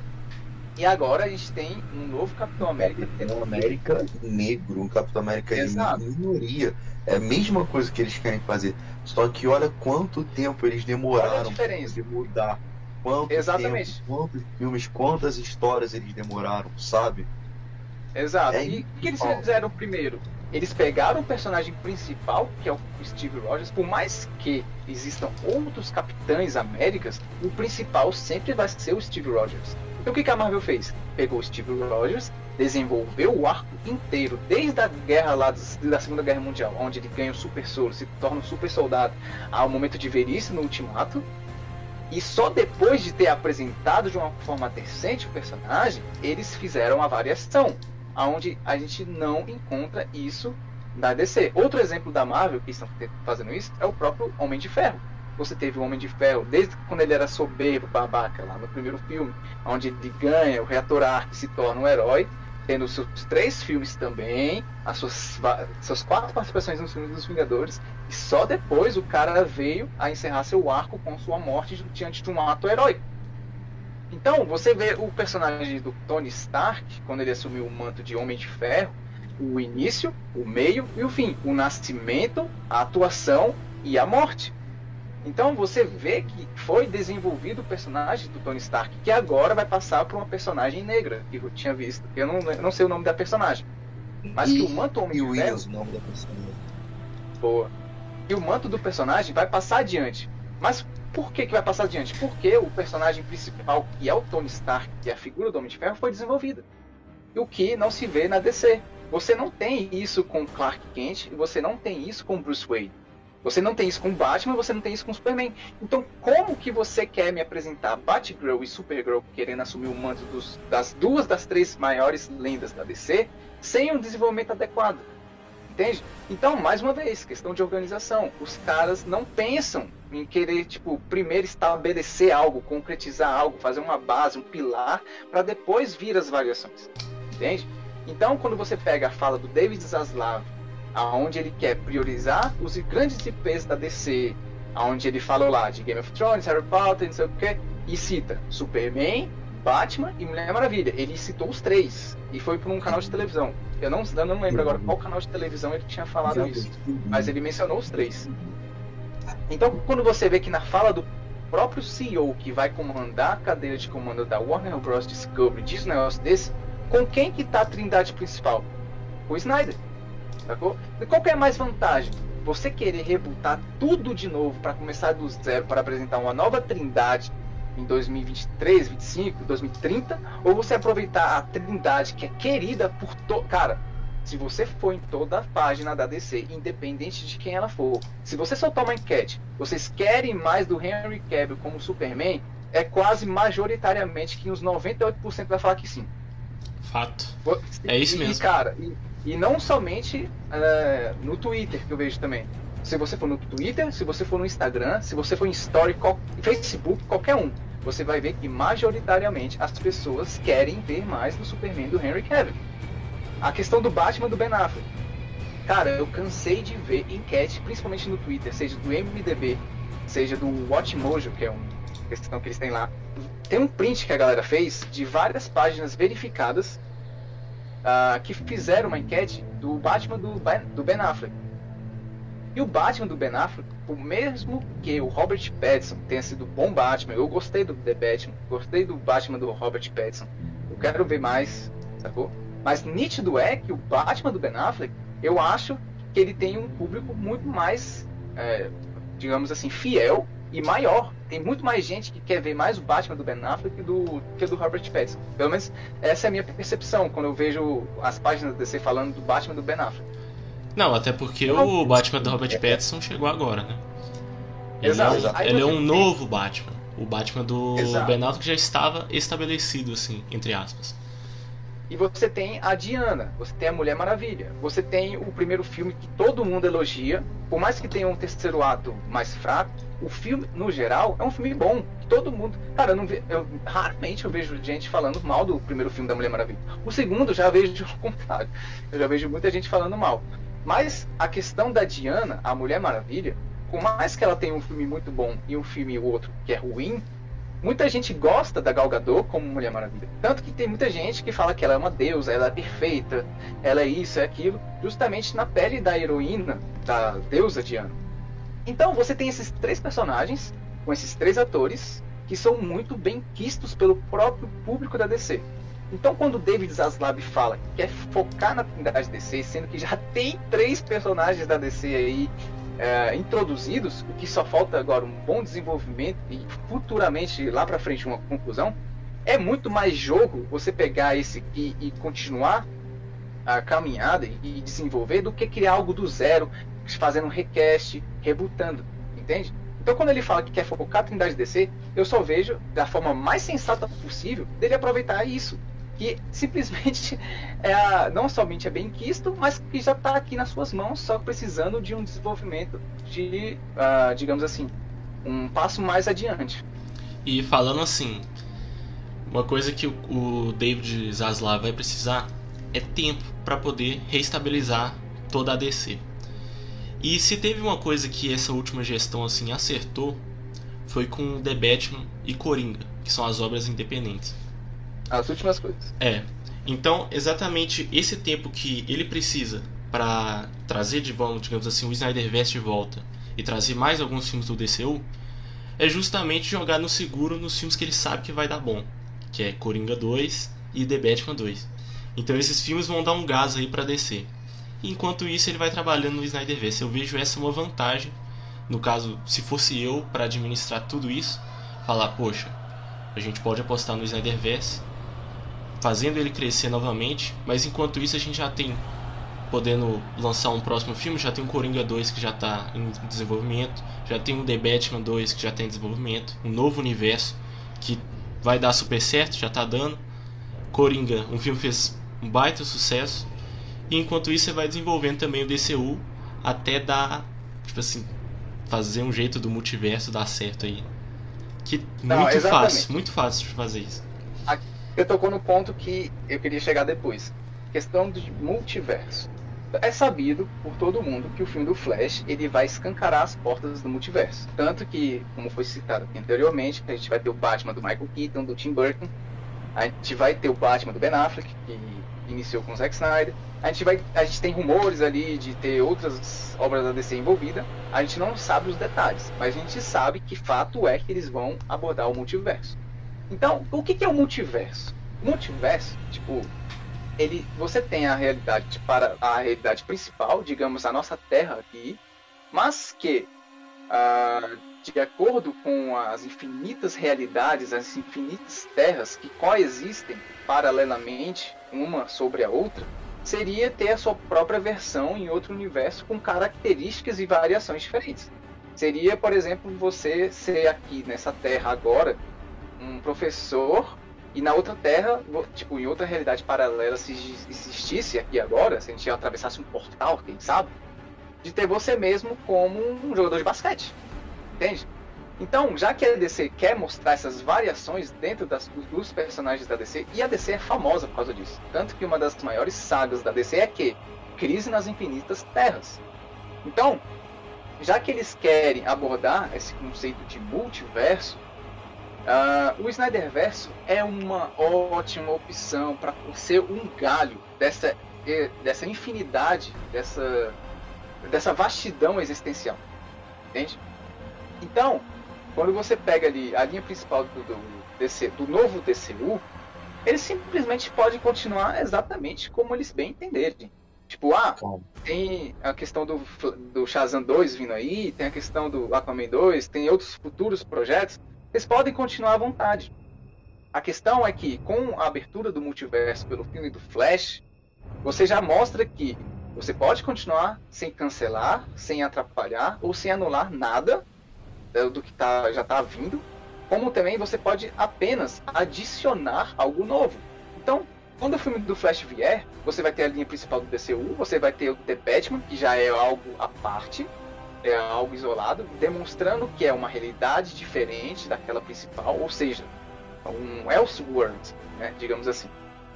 Coringa é outro exemplo que não tem ligação com The Batman, que não tem ligação com nenhum dos filmes do DCU, mas que vai ter seu universo à parte, e que o universo do Snyder pode simplesmente ganhar o seu selo à parte. Que muita gente fala, ah, mas o filme, o Zack Snyder não pode mais voltar, tem tantos filmes que já lançaram depois da saída dele, como é que faria? Ficaria muito confuso. Cara, é uma coisa muito simples de ser resolvida, sabe? Então, o cara simplesmente pode aproveitar, já que essa questão do multiverso vai, é a, tipo, digamos, é a bola da vez da DC também, e vai ser muito ampliado daqui para frente, simplesmente falar que a, a versão do Snyder é um braço do multiverso, é uma realidade paralela que coexiste com todas as outras. Então, já que o, a gente tem esse histórico da Warner Bros. metendo a mão, falando, ah, eu não vejo, a sua visão, para mim, não é a visão adequada. Ok, então torna ela uma visão à parte, torna ela uma visão isolada. Então, você pode fazer isso, levar o DCU adiante da forma que você achar melhor, que é a visão que vocês querem, e o público geral vai amar, seja lá o que for, mas você pode tornar esse universo que é viável em um universo próprio. Entende? Sem dúvidas. Então, assim, Marcelo, essa que... Ah, assim, eu- o que você tá falando, cara, eu concordo totalmente. Porque, assim, cara, é um multiverso. Você pode apresentar uma infinidade de coisas. Porra, já, já tá rolando esse rumor aí de que Christopher Reeve vai ser canônico o Superman dele. E também já rola rumor, né, que isso daí a gente já tá vendo com fatos de que o Michael Keaton vai estar de volta. Cara, o que que vai interferir e o que, que vai fazer mal colocar o Zack? Tipo assim, não faz nada de ruim. Você só acrescenta. A gente tava falando no início daqui, desse podcast, é, os números que o Snyder está trazendo com as obras dele, cara, é um sucesso. Porque abandonar uma coisa que faz bem é tipo assim, aquele velho teimoso que não quer tomar um remédio que sabe que vai fazer bem, mas ele não quer tomar, porque ele acha que é frescura. É tipo isso, cara. Porque, cara, não tem como. Por quê? Não tem porquê. Agora oportunidade perfeita para isso acontecer. No multiverso você tem ideia da quantidade de coisa que eles podem explorar. E se quiser depois unir tudo, como você mesmo falou, tem aqueles nascimentos das terras, junta tudo. Também não. é um rumor, né? que vendo essa semana. É, Mas é uma boa teoria. Assim, dá pra você pegar todos os universos, desenvolver cada um e depois mete o louco, junta, faz um baita evento. Né? Não, ia ser um negócio muito louco. Sobre isso, eu vou verificar aqui a fonte. É, é porque o que aconteceu? O, acho que o, é, o Jim Link no DC Fandom soltou um desenho do Crise nas Infinitas Terras lá no DC Fandom e cada pedacinho era um, um tipo um universo diferente. Aí surgiu essa teoria e que até é plausível se você for analisar assim. E entrando nessa nessa essa linha de visões diferentes de cada universo assim, eu penso que dá para tu construir tipo um império, velho. Tu pega, tá. imagina você tem você, você Warner, você tem o grupo de fãs do Snyderverse é seu toma aqui o universo do é, Snyder. É, você tem o grupo de fãs do DCU, tá aqui, toma, vocês querem conteúdo, tá aqui. Você tem o grupo de fãs dos universos independentes, tá aqui, nós vamos dar pra vocês também. Imagina você junta Exato. tudo isso, aí você pega o dos filmes da Warner mesmo, traz o Nolan de volta, você constrói um império ali, velho. Você fica imbatível. Um tipo de é uma, é uma... pra cada consumidor da DC. Você vai ter um tipo de filme Exato. cada um. E outra, você já tá lançando filmes independentes mesmo. O que, que tem você já lançar um filme pro universo do Snyder e um filme pro DCU no tudo mesmo ano? Exato. E já tá metendo louco você mesmo. Você vê séries da DC, pô, você tem dois Flashes, é, você tem dois Superman, você tem, sabe? Tipo, isso daí seria até bom para essas séries. É, eu ainda não assisti Superman Lows, né? Mas, por exemplo, eu sei que muitas pessoas relutam, tipo eu, né? Eu relutava, eu tenho vontade de assistir. Porque por ele ser uma série da CW, porque eu, cara, sério mesmo, a série da CW para mim não são comigo. Eu já tentei assistir, não são comigo. Agora imagina, cara, você conseguindo pegar essas séries assim que estão até que merecem receber mais destaque, que é o Superman Lois, é, o até tentar revitalizar o Monstro do Pântano que dizem que foi uma série muito boa até é, você dá mais poxa ali para Patrulha do Destino porque querendo ou não eles são obras do universo da DC e que deixa muita gente confusa que não faz parte de nada. Eu lembro quando na época saiu a foto lá do Titãs né? Saiu a imagem aquela imagem bem bonita do uniforme do Robin. Eu torci o nariz porque eu não gosto do ator. Ele simplesmente é aquele tipo de ator que é modelo e aí Hollywood pega só para fazer filme por causa de rosto. Né? A gente tem vários atores que são assim, vários. Então já não tinha curtido muito a ideia de colocar ele. E aí nisso, cara, quando saiu o visual do Robin, eu falei, velho, isso daqui tá com uma cara de filme do Snyder. E aí saiu o trailer, né? Aquele trailer bem sombrio e sério. Mas foi massa, velho. O primeiro trailer foi massa. Foi doido, foi doido. Não, e foi mais doido ainda porque quando saiu o visual dos outros titãs, todo mundo falou mal. Lembra quando saiu Mutano, Estelar, uhum. a venda, todo mundo falou, nossa, cos, cos pobre, essas coisas. E quando saiu o trailer, quando saiu o primeiro episódio, não, o primeiro episódio eu lembro que eu gostei muito. Assim, a primeira temporada no geral eu curti muito Titãs. Eu também, é, primeiro Eu achei que, tipo assim, o final poderia ser melhor, mas Gostei do final também. A partir da segunda temporada que desandou mesmo. Mas a primeira temporada é muito boa, eu acho. E tinha um tom que eu gosto muito, que eu gosto desse tom mais sombrio, assim, mais sério. E tinha esse tom. E a série surpreendeu no geral na primeira temporada. Em toda história da DC deveria ser assim. Sim, não, com certeza. Os personagens permitem isso. É isso também foi o que assim, eu acho que o Zack Snyder, eu acho que foi o único erro dele não que a história dele não tem que ser madura, porque o Liga da Justiça ele varia, ele tem momentos maduros tem momentos que tem até piada, cara. A Liga da Justiça do Zack Snyder. Ela não é um filme tipo 100% bobo, mas porra, cara, ele é um filme de tudo um pouco, ele é um misto de emoções. É, cara, ele é um filme que acho que se reúne todo mundo da Trindade para poder assistir. Eu ia ser aquele cara que, porra, ia pela 15 quinta vez me emocionar quando o Superman retorna. Ia ser o cara que pela 15 quinta vez iria dar risada na cena que o Flash pega a salsicha e dá pro cachorro. Você vê que o filme ele tem, cara, ele tem. Tem de tudo um pouco, é muito bom. Ele tem de tudo um pouco. Mas quando ele fica muito sombrio, por conta. Porque a gente sabe que a DC ela simplesmente opta pelo sombrio por conta do sucesso que foi a trilogia do Nolan. Né? A DC opta muito por isso. E isso é o que às vezes quebra um pouco o universo, que é onde faz, por exemplo, filmes como Homem de Aço, que eu acho muito bom Homem de Aço. Mas é onde faz esse tipo de filme não chamar tanta atenção do público, porque o pessoal não está acostumado com uma história sombria do Superman. Pô, mas Bem, o pior, cara, é que tipo, você pega o Homem de Aço ali, ele não é um filme sombrio. Eu acho que não da é, trilogia, é tipo assim, da trilogia do Snyder mesmo, Homem de Aço, Batman vs Superman e Liga da Justiça, o mais sombrio mesmo é Batman vs Superman. Que ele pega uma visão assim mais depressiva, assim, mais depressivo da parte do Batman, tipo assim, poxa, meu filho morreu, agora eu vou matar todo mundo, meteu louco. Matar esse alienígena aqui também, que tá destruindo a cidade. Agora, até o Liga da Justiça mesmo não é tão sombrio assim.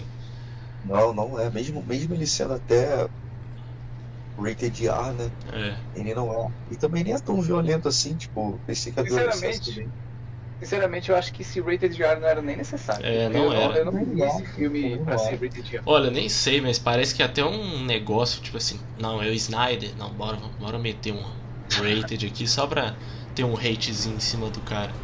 Não sei, parece. Mas assim, tem esse lance, tipo assim, sombrio igual o Batman do Nolan, mas eu olho o Batman do Nolan e nem, nem vejo que é um, um filme sombrio. Filme sombrio para mim é mais o Watchmen, Watchmen, é, Constantine.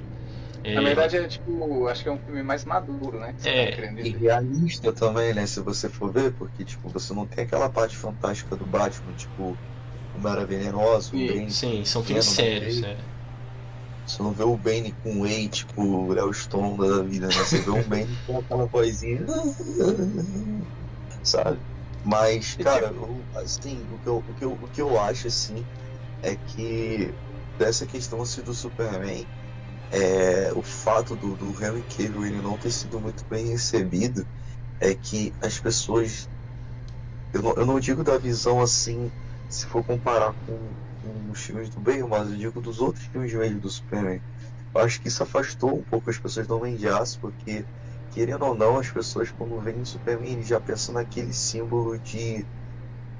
daquele símbolo tipo um Homem-Aranha da vida, sabe? Aquele personagem que ele quer ter uma outra vida, mas não consegue. E simplesmente ele tem um coração bom, mesmo quando as pessoas apedrejam ele. E mas isso que afastou os outros por conta do final dele torcer o pescoço do Zod que eu não acho também um final ruim. Só que é uma coisa que é, se você for ver quando você toca nosso Homem de Aço, ah, o Superman quebrar um pescoço. E ninguém olha o todo do filme. Eu, eu cara, eu não consigo entender. Então, Homem de Aço eu nem vejo tanto como problema. Eu vejo que o que quebrou mesmo o personagem foi em Batman vs Superman, justamente por não ter tido uma continuação, tipo assim, Homem de Aço 2. Porque não, você não vê ele, tipo assim, tendo essa dificuldade da vida dupla que ele tem. Poxa, eu tô ali no planeta diário e agora eu vou ter que sair do nada aqui para salvar o mundo. Não, não tiveram tempo para mostrar isso. Justamente que tem aquela cena que o Snyder coloca em Batman vs Superman dos caras fazendo a discussão política lá e ele salvando as pessoas no final. Uma cena de tipo 5 minutos, que é uma cena fantástica, maravilhosa. Mas assim, eles fazem essa cena por quê? Porque não tiveram um segundo filme para mostrar isso. Porque no Homem de Aço foi a origem. No Homem de Aço 2, talvez, fosse um, uma nova história, contasse ele, o desenvolvimento relacionamento dele com a Lois, com a mãe dele, sei lá, talvez ele até pudesse pedir ela em casamento no Homem de Aço 2, alguma coisa assim. Mas não tiveram tempo de mostrar e já foram logo para um Batman vs Superman. Mas enfim. Só pegando o exemplo que você, está, tipo, você, você tinha citado, Davi, que é de você abraçar os fãs, né? A gente estava falando de multiverso E assim, você, a gente falou do Tim Burton, a gente falou do Zack Snyder, a gente falou do Christopher Nolan, a gente está falando agora do Matt Reeves. E a, questão do novo DCU com a nova realidade aí que eles querem fazer. A, a DC tem uma mina, a, a Warner tem uma mina de ouro, tipo no sentido assim de você alimentar todas as bases de fãs que eu acho impressionante. Porque, por exemplo, você tem muita gente no Twitter que é, cara, os caras idiota demais, velho e fala, tipo, no sentido. Ah, mas o Snyderverse tá morto, tem que tá morto, tem que não existir mais. E olha, só um detalhe. não é querendo ser fanboy e nem ser sendo clubista, mas fato é que dentro das obras live action é indiscutível que as obras do Snyder têm muito mais força, engajamento e interesse do que qualquer coisa anunciada, projeto ou até lançamento. Até mais do que a própria coisa, o universo do Matt Reeves que foi anunciado. Então, assim, você podendo falar, ah, eu gosto do universo do Matt Reeves, tá aqui, você vai ter, vai ser desenvolvido, tem uma base de fãs para isso, então vamos alimentar essa base de fãs. Ah, mas tem esses, esses caras aqui que gostam da visão do Zack Snyder e querem a conclusão dele. Então tá aqui, ó. Tem esse material para vocês, tem esse conteúdo para vocês, esses filmes para vocês, então vocês serão bem alimentados. Ah, tem essa galera aqui que quer um novo DCU, quer uma nova realidade principal, quer, querem novos filmes, querem filmes mais comédia, mais ali, como seja lá o que for, tá aqui. Tem isso para vocês, vocês serão bem alimentados por causa disso. Ou seja, com essa abertura do multiverso, você pode abraçar todos os fandoms possíveis dentro da DC. O que se vê hoje em dia é que o fandom da DC, num geral, ele é muito quebrado. Ele é um fandom, ele é cara, eu não sei não, mas eu, eu chutaria aí que é um dos fandoms mais rivais dentro do próprio fandom, sacou? Você não, tipo, você tem. É sempre a, a, concorrência. Você pega a Marvel. Você vai encontrar pessoas que, ah, não gostei de tal personagem, não gostei de tal filme. Você vai encontrar esse tipo de coisa. Mas, no geral, é uma fanbase unida. A da DC é o contrário. Você vai ver que é rixa atrás de rixa. Sim. Por quê? Porque tipo, simplesmente, por, eu culpo muito a Warner Bros. porque ela poderia simplesmente alimentar todos os fandoms, principalmente agora com a questão de multiverso, o que eles até agora não estão fazendo. Então, você cria essa rixa, você cria essa, essa briguinha dentro do público da DC, porque você tem essa questão. Você poderia alimentar todas as, as visões possíveis e você não faz isso. E outra, a DC, desde que ela é DC, você teve a Era de Ouro, você teve a Era de Prata, você teve a Era de Bronze, você teve a, a parte dos 952, você teve a parte do, do Renascimento. Ou seja, do, durante as décadas e décadas da existência da DC, você teve diversos autores, diversos artistas e você teve diversas visões. Tanto que se você pegar a Mulher Maravilha, tem versões que ela é a filha do barro, é, tipo, ela veio do barro e concebeu vida. Outras versões já dizem que ela é filha de Zeus com Hipólita. Você tem a questão do Batman, que é o Batman Cavaleiro das Trevas. É um Batman carrancudo, um Batman velho, um Batman já desgastante, é, cansado. Você tem um Batman que ri, você tem um Batman do século XIX, você tem um Batman do futuro, você tem várias é, versões e visões de um mesmo personagem, entende?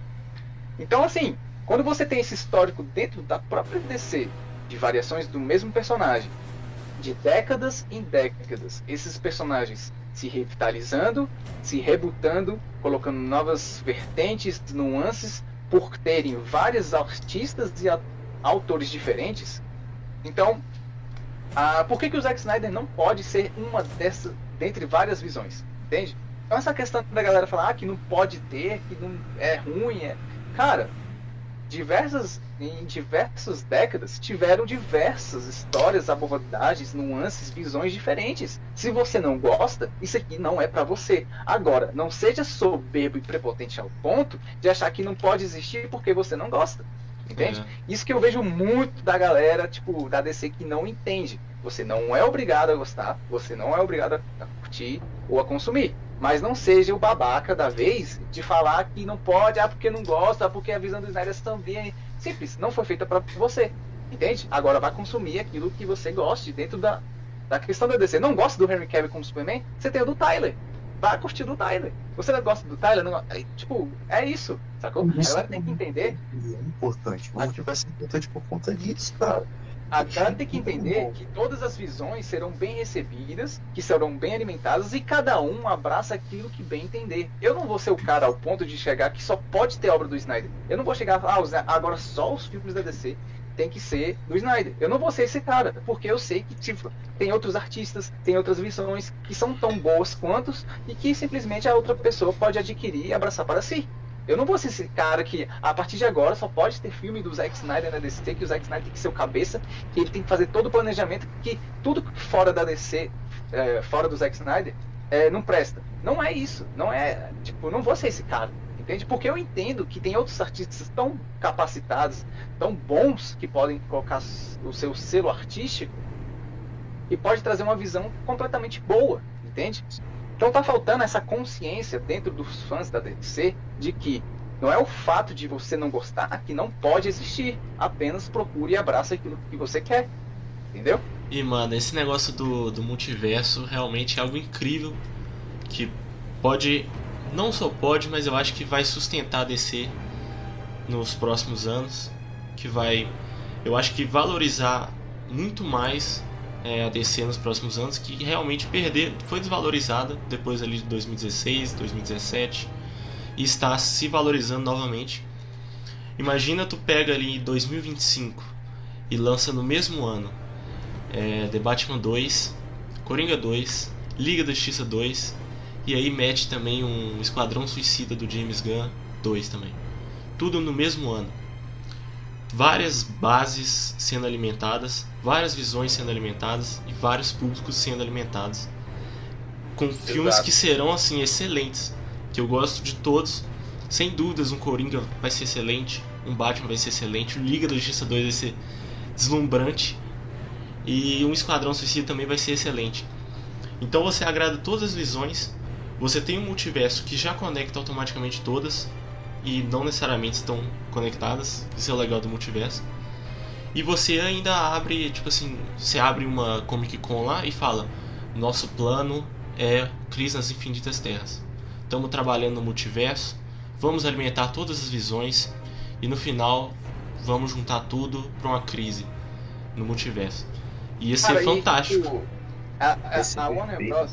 A, a, Warner Bros. ela é tão hipócrita Tipo, pelo menos a, antes da fusão, né? Vamos pegar assim. A atual gestão, quando, né, digamos assim.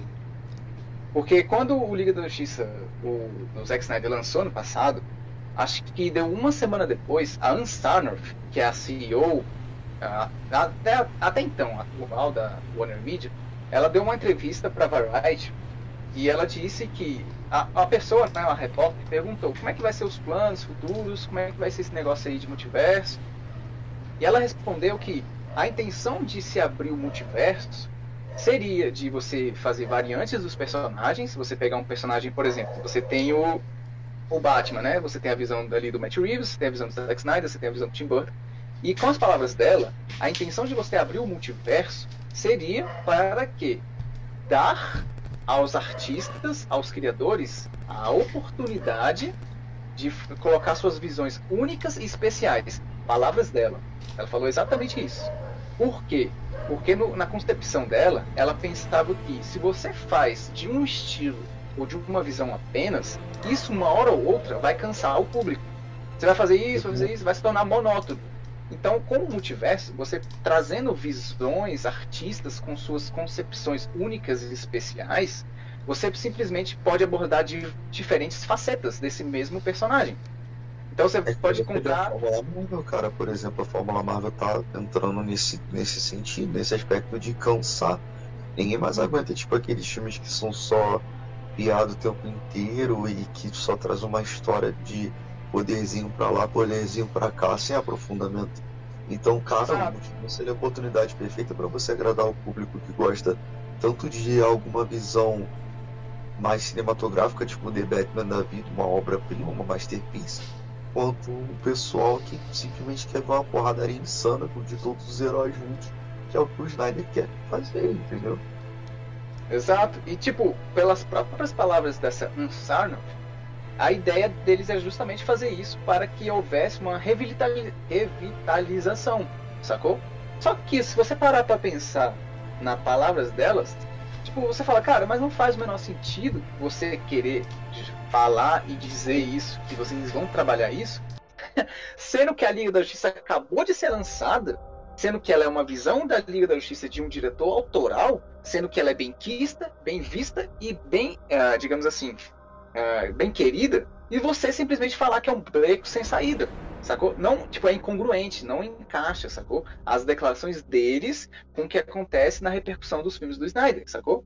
Então essa parada de que ele, ah, vamos dar visões diferentes, únicas e especiais, e fica aquela pergunta, beleza, você pode fazer isso. Por que, que o Snyder não pode ser uma? Entende? E isso que é contraditório e hipócrita desses caras da Warner. Muito, muito hipócrita. Dá uma vontade de pegar um fone de ouvido, fazer que nem o Christian Bale no Psicopata Americano aquele fone de ouvido, botar a trilha sonora do Batman, The Batman, ele tá tanto e sair dando na cara de cada um da ordem, sabe? E um tapa com a, com a, com a mão nas costas, assim, com a parte, com a, com a, quer dizer, com as costas da mão, sabe? Na cara, velho, pra ver se eles acordam, cara. Ameaçar a família. Cara, fazer o que o Batman faz, entendeu? Tá, aí, cara, eu acho que tá faltando isso, velho Daqui a pouco é tipo assim, sei lá, o Toby Emmerich tá lá arriando a calça pra largar um cagão no banheiro, um maluco vestido de Batman com uma faixa restaura o Snyder Verso na porta do banheiro assim pra ele poder. Meu irmão, acorda, eu tô dentro da sua casa, a sua família vai ser ameaçada. Se você não fizer isso, acorda, você tá cagando muito pra descer, sabe? Faça alguma coisa, velho. Tipo, eu não sei, cara, eles precisam de um choque.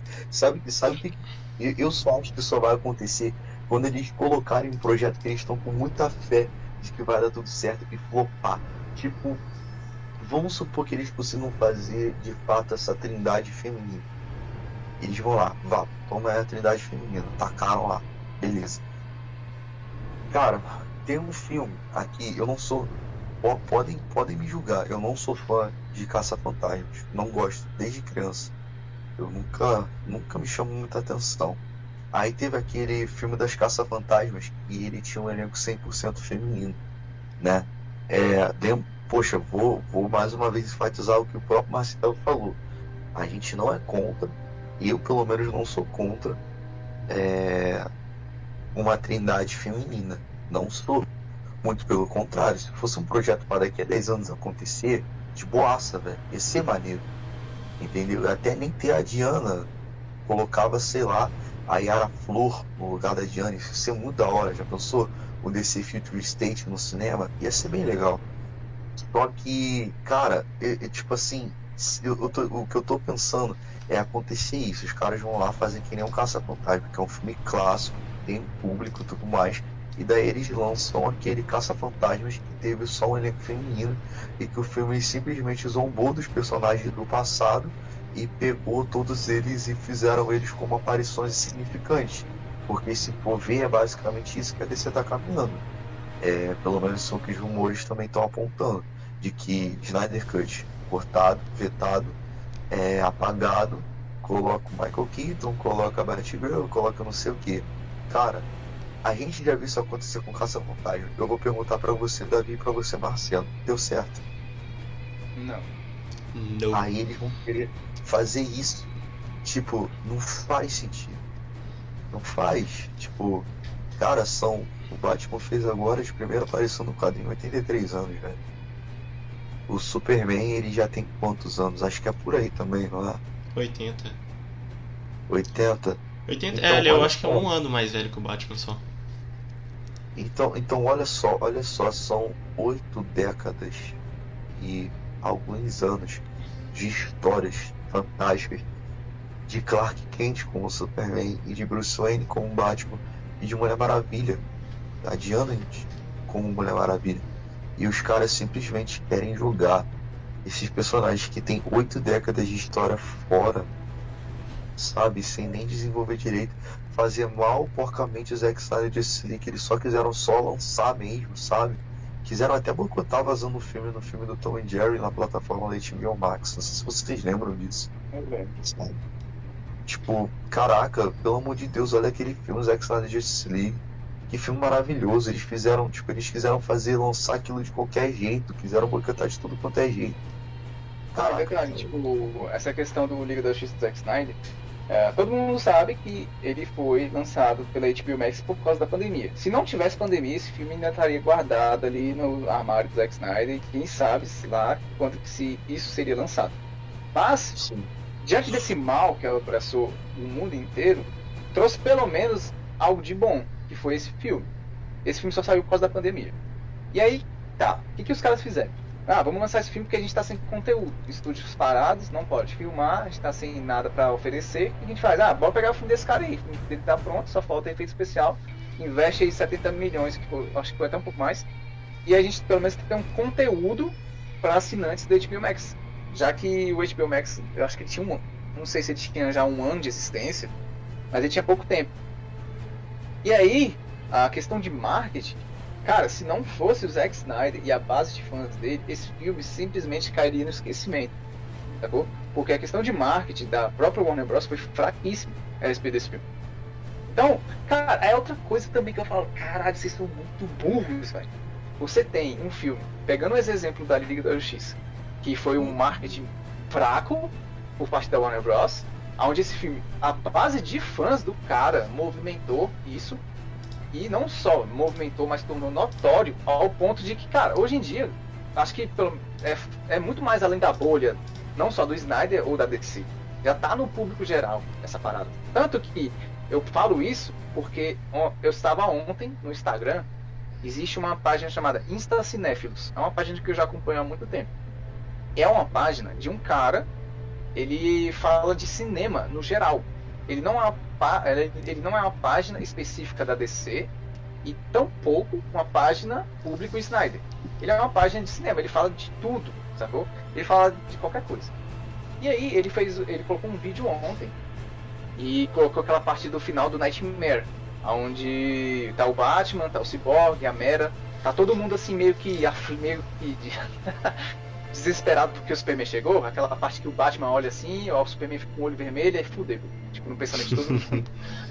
e ele coloca na legenda, é, Liga da Justiça, se vocês gostariam de ver uma sequência da Liga da Justiça do Zack Snyder, meu irmão, eu entrei no campo de comentário. Era tipo 98% falando, com certeza, sim, para, né? Isso é pergunta que se faça. Tipo, velho, geral falando, eu quero esse filme, eu quero ver a continuação, eu quero saber o que vai acontecer. E, pegando um exemplo dessa página, eu concluo que é uma página que tinha mais, tem mais de um milhão de seguidores, que é uma página de cinema, uma página que não é segmentada da DC, tampouco do Snyder, e você vê que na reação da galera, não só conhecem o filme, mas desejam uma continuação. O que que isso atesta? De que esse filme furou bolha. Esse filme não é mais um filme, ah, só o público da DC, ah, mas só os fãs do Snyder conhecem. Não, isso mostra que, tipo, isso já tá no público geral. Para os haters aí que falam, ah, mas o Snyder não é para público geral. Cara, eu posso fazer um palavrão aqui, mas olha, vocês têm que entender. Na verdade, ele é.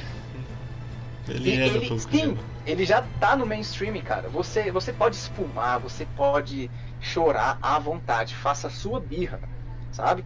Mas fato é que as o, a Liga da Justiça do Zack Snyder já furou bolha, já é do conhecimento do público geral. E essa página é um perfeito exemplo disso. Quem, quem quiser conhecer essa página, é uma página muito boa. É só acessar lá Insta Cinéfilos no Instagram que você vai ver.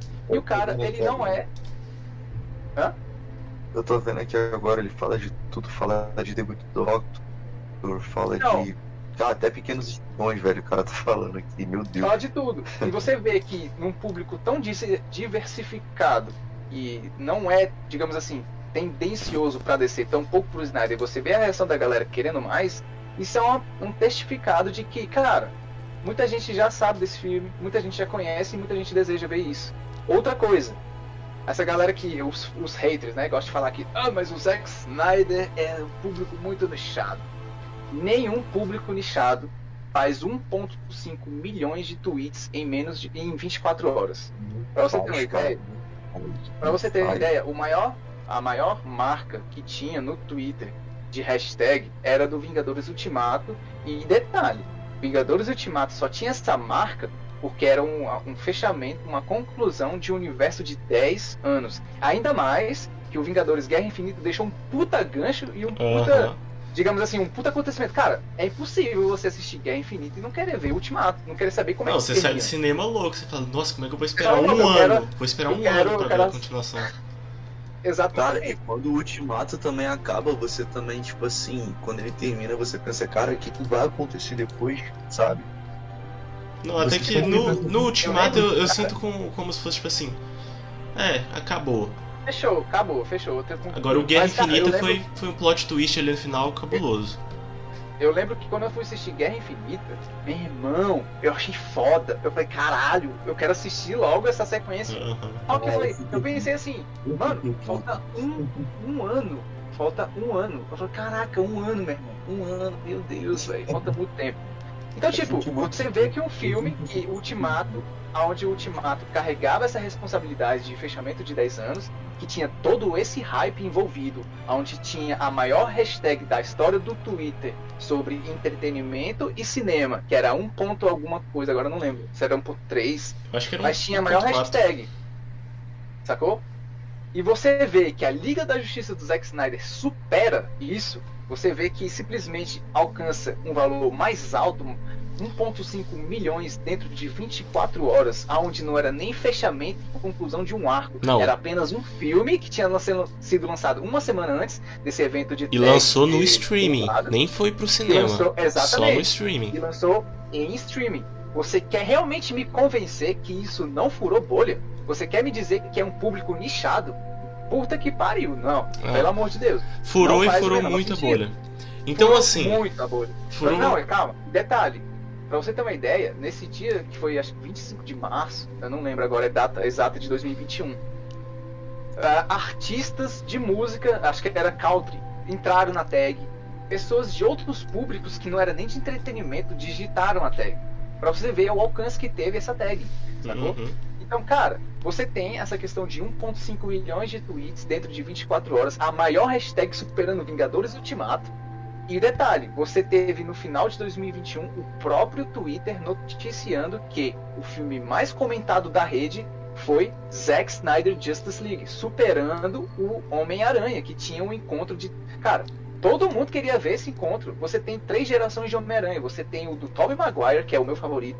Você tem o do Andrew Garfield, que é- já é outra geração. Você tem o novo, que é o do Tom Holland, reunido é, em um filme só, dando vida àquele, àquele meme que você tinha dos três Homem-Aranha apontando um pro outro. Cara, Então, cara, três você tinha- gerações, velho. Três gerações em um filme tem- só. Exatamente, você tem tanta expectativa pra esse filme e você tem a Liga da Justiça sendo mais comentada do que esse filme. Cara, sinceramente, você não, não, não cabe, não tem mais cabimento esse, esse argumento de que é público nichado, é dentro de uma bolha, que ninguém se interessa, que ninguém se importa, que é. Não, não, não dá, velho. Nem dá, chegamos a dá. falar Você pode- que, que ganhou o Oscar em cima dessa cena aí também, né? Exato. Aí tem a questão, já ia puxar esse gancho. Sempre bom lembrar. Isso, exatamente. Aí, tipo, se você tem essas questões de manifestações online dentro das redes sociais. Aí você tem o evento maior, máximo do cinema, que é o Oscar. A galera fica tentando desmerecer, ah, porque ninguém ganhou o Oscar de verdade. Ah, porque, nossa, tem tanta cena superior ao da Liga da Justiça. Primeira coisa, a galera que tá reclamando, enchendo o saco, falando, ah, mas tem filme melhor, ah, mas tem cena melhor, votem. Vocês tinham a chance de votar, não votaram porque não quiseram. Uhum. A a academia, primeira coisa, a academia publicou no seu perfil de que você poderia votar na cena mais icônica que você desejasse. Então, reclamar agora, depois do resultado, eu só digo, o choro é livre.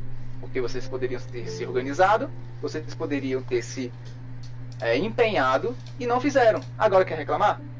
Foda-se. Marcelo, Marcelo, A, Marcelo. a outra coisa, diga.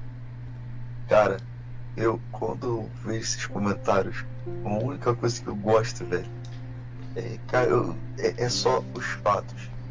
Tipo, não interessa o que essas pessoas dizem, olha os fatos. Você acabou de falar, velho, a gente tá em 2022. O primeiro filme do Homem-Aranha, Tom Maguire, foi 2000, 2001. Foi 2002. Foi dois- Não, o primeiro filme foi 2000. 2000, 2002. 2000. Foi 2002?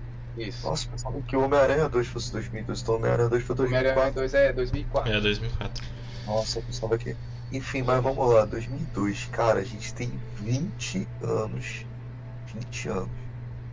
Velho, 20 anos de Homem-Aranha. E quando completou 10, né, tivemos a mudança do Toby pro Andrew. E depois do Andrew pro Tom. E aí nisso a gente tem 20 anos desses três personagens, que era uma coisa que o pessoal tava louco para ver no cinema, que achou que fosse impossível de acontecer, aconteceu.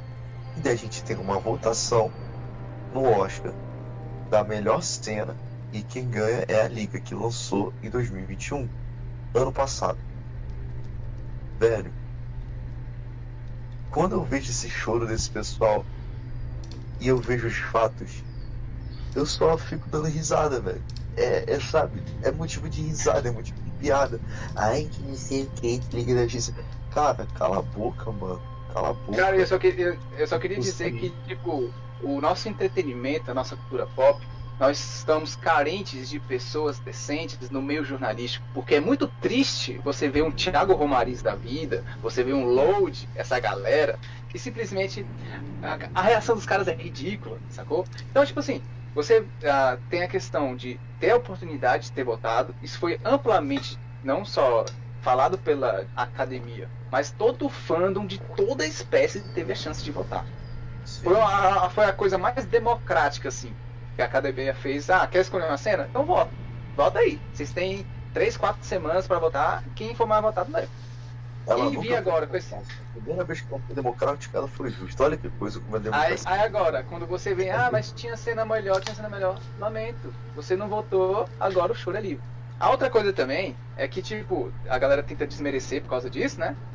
Só que a galera não entende que, tipo, é fato que o fandom do Snyder, ou o fandom da DC, que votou na Liga da Justiça, na cena do Flash, que votou também na cena do filme favorito dos fãs, que foi o Armor of the Dead, eles não estão votando, ah, porque o Armor of the Dead é o filme mais foda de 2021. Cara, eu sou fã do Zack Snyder, eu sou muito fã do Zack Snyder. E eu confesso que Armor of the Dead é um filme, é, tipo, de todos que o Snyder fez, é, tipo, ele tá lá embaixo. É um dos Ele mais é um fraquinhos. mais fraquinhos. Eu acho ele-. Tipo, eu não desgosto do Ar- Ar- Nossa, Armor eu of the Dead. Eu acho que é o seguinte, pro gênero de zumbi e tal, eu acho um filme muito bom. Agora, num Achei filme, legal, num tá? geral, é um filme legal. Tipo assim, você assiste uma vez ali na Netflix, acabou. Mas assim, não Nossa, é. cara, a- do Snyder mesmo, Achei Piorzinho. muito bobo. Pro, pro, pro Snyder, pros padrões do Snyder, achei muito bobo. O que me, cara, a parada que me fez gostar do filme mesmo foi o que? A fotografia, porque o Snyder sempre é bom a fotografia. Tem uma cena que ele faz tipo lá como se fosse a ação da ceia com um zumbi, velho. Porra, é muito bonito o visual do filme. Não, E tem é muita coisa boa no filme também. Acho que o visual principalmente. Se você olhar. É, como é que fala? Se você olhar como o filme foi feito, é muito bacana porque tem umas cenas que tem muito CGI e não parece que é CGI. Ele é muito bom Exato. nisso, ele e toda a equipe que eles fizeram lá, os caras foram muito Teve bons. coisa Muito prático também, foi um dos filmes do Snyder que mais teve efeito prático, que mais teve também. é, eles mais investiram em maquiagem ao invés de terem investido em, em efeito visual, sabe? E uma coisa assim, cara, desse filme, desse Army of the Dead, que também eu não gostei, é que eu não sei se vocês repararam, no Nightmare do Liga da Justiça e no Army of the Dead, ele mudou muito a, o estilo de filme dele. Ele tá com um lance de colocar a câmera muito perto do rosto do personagem e ficar Não, mexendo não, com tipo, mas o do Arm of the Dead foi proposital mesmo. Ele, ele tinha essa, essa questão de botar mais próximo assim do rosto e do, do ombro. Né? Então, tipo, eu tinha percebido essa diferença mesmo. e foco Mas eu acho também, sabe? E Essa questão do. Da- dessa forma diferente de filmagem, eu, eu só percebi no Arm of the Dead. Nos outros eu não, não vi, não. Nossa, no, no que Nightmare, se vocês repararam que Nightmare ele é assim, tipo, o rosto do, do, do Joker, ele tá o tempo todo desfocado, daí o foco só Ah, verdade. volta quando aparece o rosto dele. E se você for ver, É eu tava vendo diferente aqui mesmo. nesse Is- Insta Cinéfilos que tu falou ali, eu tava vendo, tipo, a cena. E outra coisa também, o, o cenário atrás é totalmente desfocado.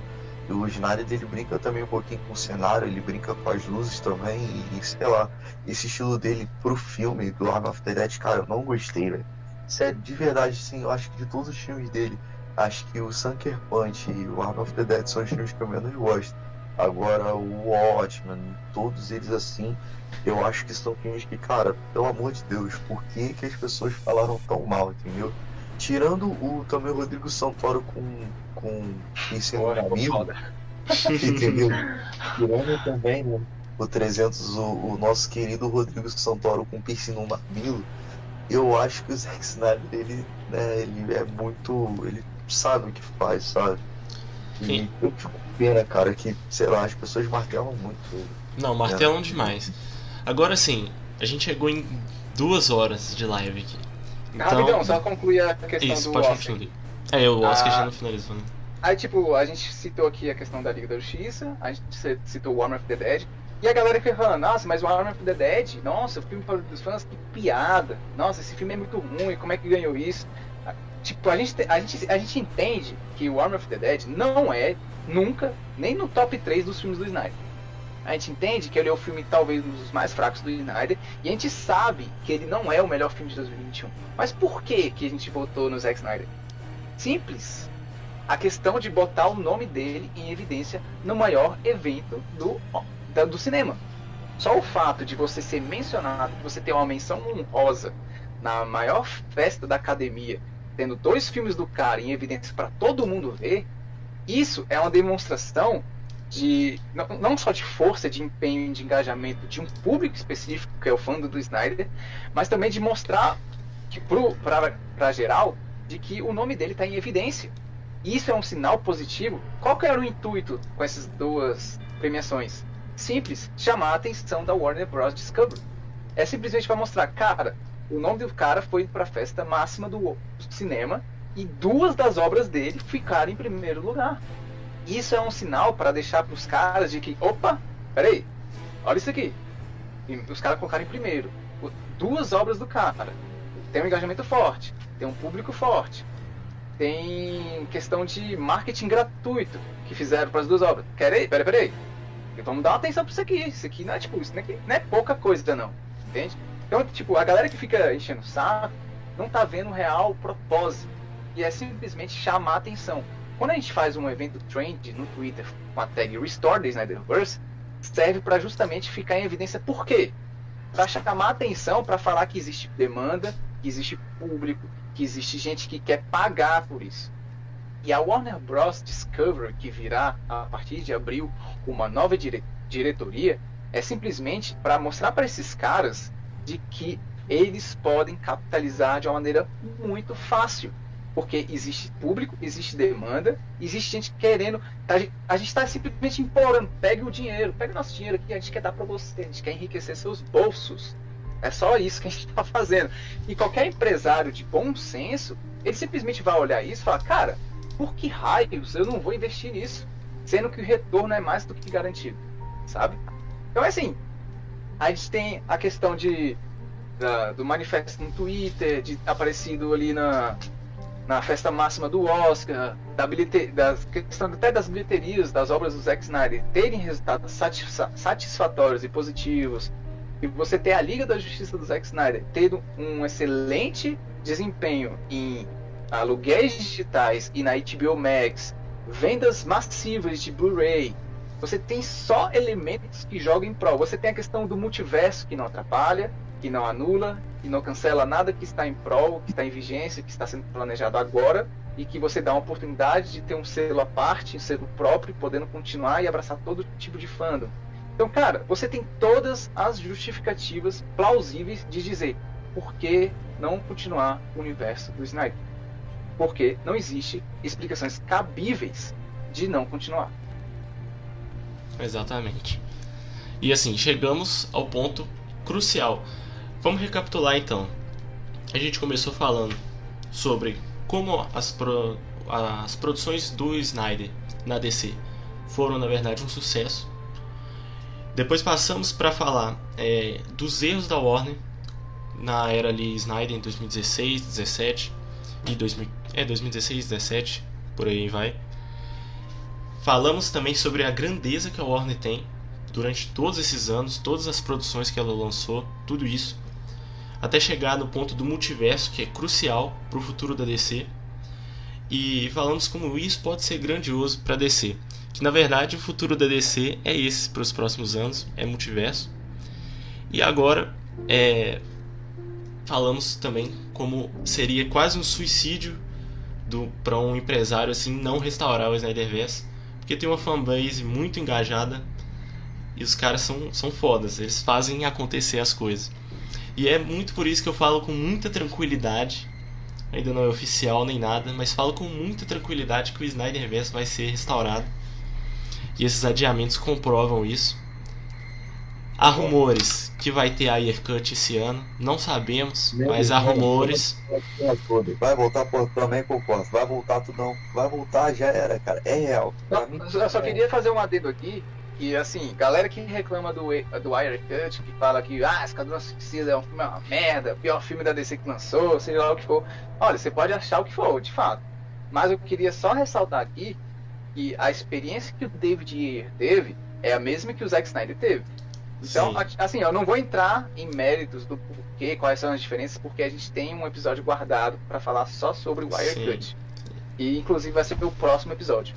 Mas eu queria só dizer que o tratamento, a, o corte, a interferência, o dedo do estúdio fez simplesmente na parte de edição transformar em outro, em outro filme, como aconteceu com o próprio Zack Snyder. Se você, um exemplo, se você pegar a Liga da Justiça de 2017 e comparar com de 2021, você vai ter a mesma premissa.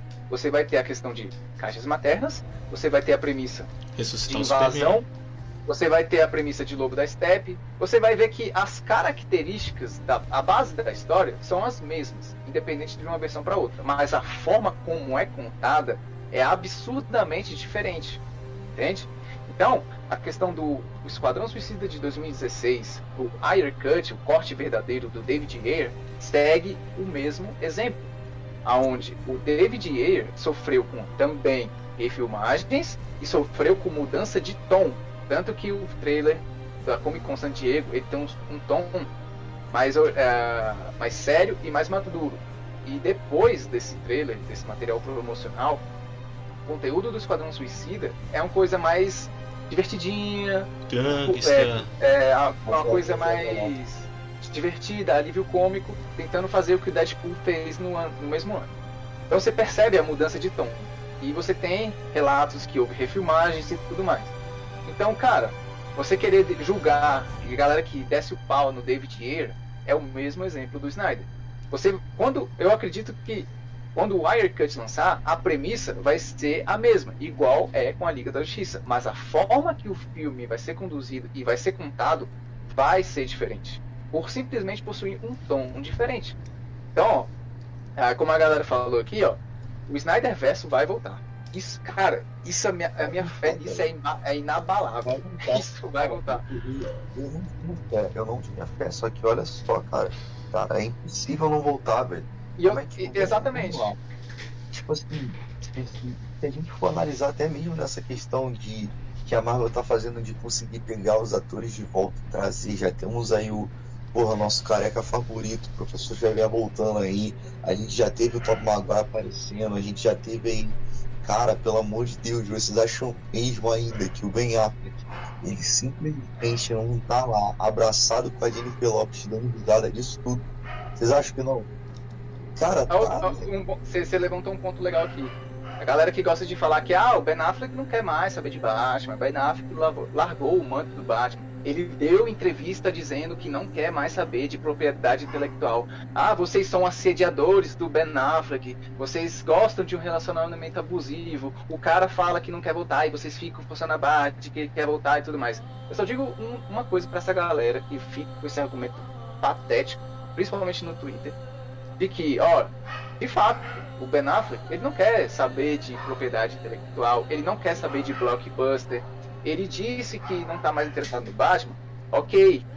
Só que a diferença é que, primeiro, ele já tinha dito isso antes e ele voltou pro Snyder Cut. E outra, e outra coisa, ele não quer voltar com a atual gestão da Warner Bros. Porque ele sabe, não só da sua experiência própria, daquilo que ele viveu estando ali dentro, dos caras interferindo, dos caras cortando, dos caras querendo mudar a visão, então ele tem a consciência de falar, cara, eu não quero trabalhar nesse ambiente. Eu sei que vai acontecer. Eu sei que vai, tipo, eu vou querer fazer o meu filme do Batman e esses caras vão me interferindo, querendo mudar minha visão. Eu vou querer fazer de uma forma, eles vão querer fazer de outra. Então ele tem a plena consciência da sua própria experiência de que, cara, não vale a pena eu simplesmente estar em grandes propriedades intelectuais ou no manto do Batman com essa galera que só que, ó, Zack Snyder voltando, esse cara volta Pode anotar que eu tô falando.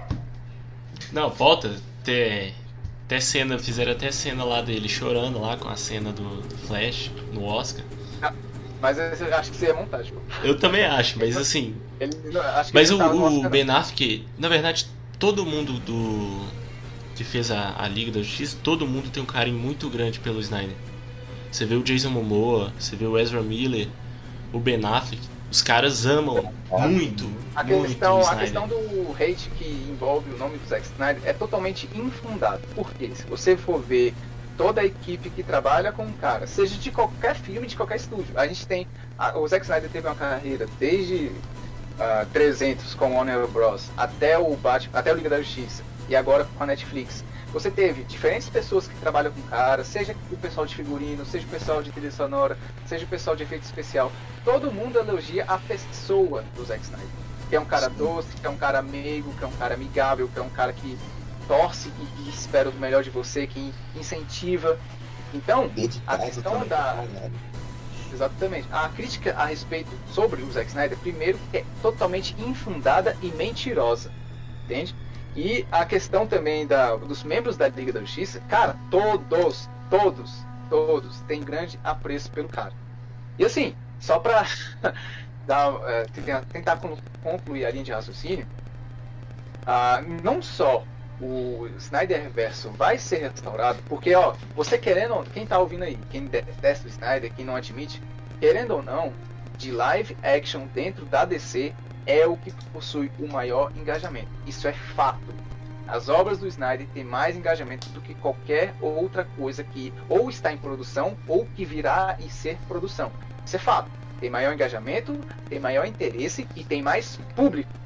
Eu arrisco até dizer de que o público do Snyder, os filmes do Snyder, tem muito mais fãs do que qualquer outra obra da DC que, tem, que veio a lançar ou que virá a lançar. Então, quando eu digo que o restore do Snyderverse é inevitável, é que você não pode tapar o sol com a peneira com tanto de gente que pede, que anseia por isso, onde a gente mostrou vários dados e vários números mostrando a força que tem, uh, o anseio por isso, você simplesmente não pode ignorar. É o ditado, vai bater, é, água mole pedra dura, tanto bate até que fura vai bater, vai bater, vai bater, só que uma hora vai ser igual avalanche, não vai ter como tipo, segurar, não vai ter como conter isso, entende? Então a galera tem que entender que você gostando ou não do Zack Snyder, fato é que dentro das produções da DC, as obras do cara e o interesse que existe dentro dos filmes live action, o do Snyder possui a maior expressão.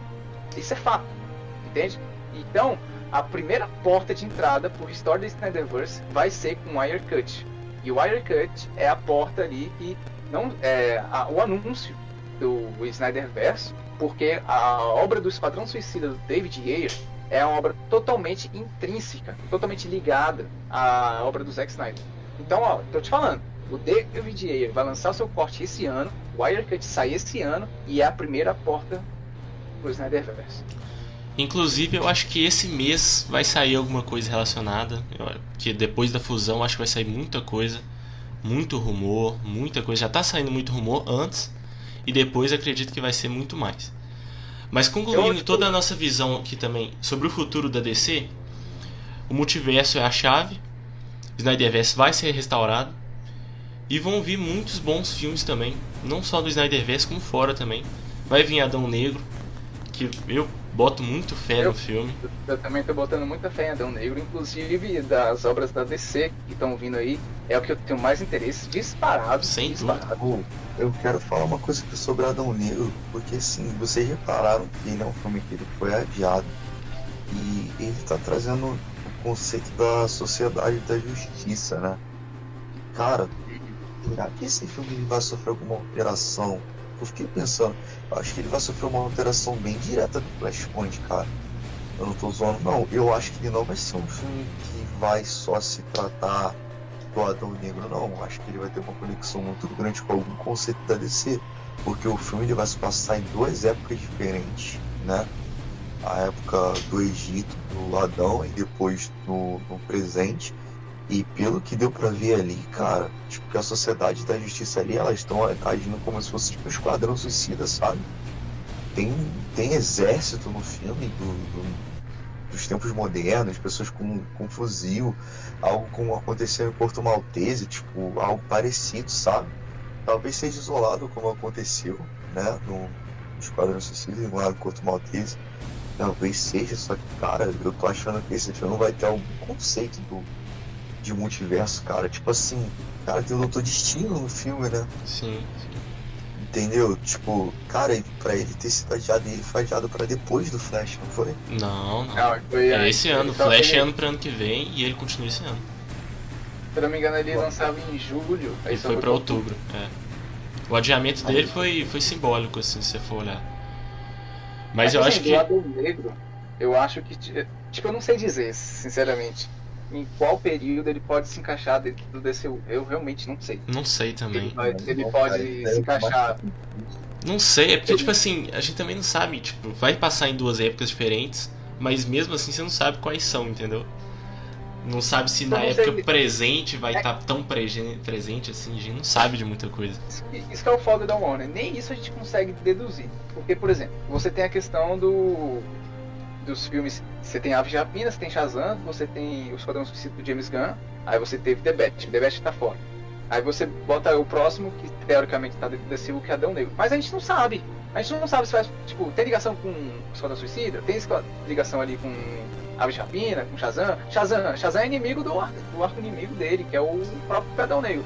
A gente não sabe, não tem ligação com o próprio filme. Cara, é uma bagunça que eu tipo, não pra saber. É, Tipo, fizeram ali um, um bolo de neve, né? Fizeram um bolo de neve. Fizeram obras Aí- desconectadas, mas conectadas. Foi um negócio A gente meio não louco sabe nem deduzir, sacou? O futuro do Adão Negro, ah, vai, tipo, vai passar no presente mesmo, vai passar só no passado. Tipo, óbvio que vai passar no passado, né? Mas, tipo, a gente sabe que, tipo, beleza, vai ser um filme mais isolado, como foi o Esquadrão do James Gunn, não sabe. Eu, eu realmente não sei conjecturar ah, o futuro desses, dessas obras que foram, tipo, que estão anunciadas, sacou? Eu acredito até que vai ter uma certa linha ali depois de do Esquadrão Suicida, Pacificador. Eu acho que vai estar meio conectado com o Esquadrão Suicida e Shazam, porque o Shazam, se não tiver conectado assim com o Shazam, aí é pra acabar É, tipo, mesmo, né? é. Mas assim, eu acredito que vai ser um grande filme. Cara, olha só, não fala, não fala não, tá, ô, Davi, que isso daí pode acontecer. não, Não, mas o Shazam tá mais que- fácil. Tá mais fácil ele, tipo assim, tá desconectado de tudo, mas tá conectado com o Shazam do que outra coisa. Que tá mais provável de. É porque meio que Shazam parece que é meio que um universo separado e Adão Negro também. De tanta bagunça que foi feita ali nos últimos anos. Mas eu acredito que ele vai estar meio conectado ali no Esquadrão Suicida, Pacificador, seguindo essa linha e puxando pro Shazam também. Mas assim, tudo meio bagunçado também. E ao mesmo tempo eu acho que ele vai tentar se manter ser uma obra totalmente autoral e sem conectar muito assim também, pra ser um filmão, fraga. Eu acho que vai ser um eu- filmaço também. Eu tô, eu tô, eu acho que vai ser um filmaço também. Essa questão da estética. Porque, cara, querendo ou não, a DC é a editora das lendas. Sim. A editora, é, tipo, a DC é a alusão de heróis do passado, como os deuses, semideuses, Sim. heróis olimpianos. A DC tem essa característica de histórias muito grandiosas, heróis muito poderosos, de coisas feitas incríveis, tipo, gigantescos, sacou? Então, eu, eu vejo essa expressão, tipo, da editora das lendas sendo exemplificada no Adão Negro, particularmente. Totalmente. Então, eu espero, espero de verdade, que siga essa, essa questão de mitologia, de personagens poderosos, de, de eu tinha visto que ah, uma descrição de que Adão Negro teria as cenas parecidas com o que acontece nas cenas de batalhas do Homem de Aço. É, Se eu escutei isso Se for mesmo. parecido, Se for parecido com isso, eu já tô feliz. Porque a cena, cara, as cenas de batalhas de Homem de Aço é foda. Foda. É muito foda. Então, se você conseguir é, fazer isso em Adão Negro, cara, já é um puta ponto positivo, sinceramente. Imagina, você tem toda. Tem vários personagens pra você desenvolver. Muito personagem bom. Pô, vai ter o Senhor Destino lá, cara. Fantástico. Cara, o seu- seu destino eu acho o personagem muito foda. Nossa, vai ser um personagem Caralho. incrível ali, velho. É. Aí você pega, vai ter várias lutas fantásticas. For no nível de Homem de Aço aí, vai ser. Se superar Homem de Aço, melhor cenas de luta do ECU. Sem dúvidas. Se superar, vai ser um, um fato, um feito histórico mesmo do, do filme. Aí você pega toda a mitologia, todos os personagens. Eu vejo que esse filme do Adão Negro, eles têm até a oportunidade. Por exemplo, você tem a maior equipe da DC, que é a Liga da Justiça. Ninguém vai contestar isso. Eles têm até a oportunidade, se eles quiserem, eles podem até abordar uma história da Sociedade da Justiça, já que ela é precursora da Liga da Justiça. Uhum. Então, você pegar aqueles heróis ali, tipo, ah, da Sociedade da Justiça e fazer uma história à parte, cara, eu vejo uma oportunidade muito grande com esse filme do Adão Negro.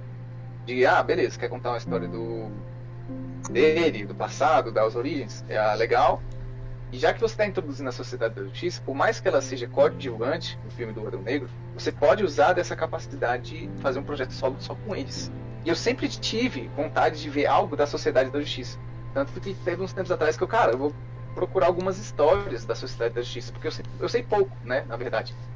Então eu falei, ah, vou pesquisar aqui. Falei, cara, quando eu vi a notícia de que ela estaria dentro de Adão Negro, eu falei, cara, é uma puta oportunidade, beleza. Ela pode até não ser o ponto principal, o protagonista nesse filme. E também não faria nem sentido. Mas, agora, pegando o gancho que você está sendo apresentado aqui nesse filme, você pode fazer um projeto solo. Que eu acho que pode ser muito bom. Se os- É a questão assim, questão de visão. Você tem chance de fazer isso. É só fazer. Fato. E aí depois disso a gente tem Shazam 2, que é um filme não espero tanto, mas eu acredito que vai ser melhor que o primeiro, pelo menos.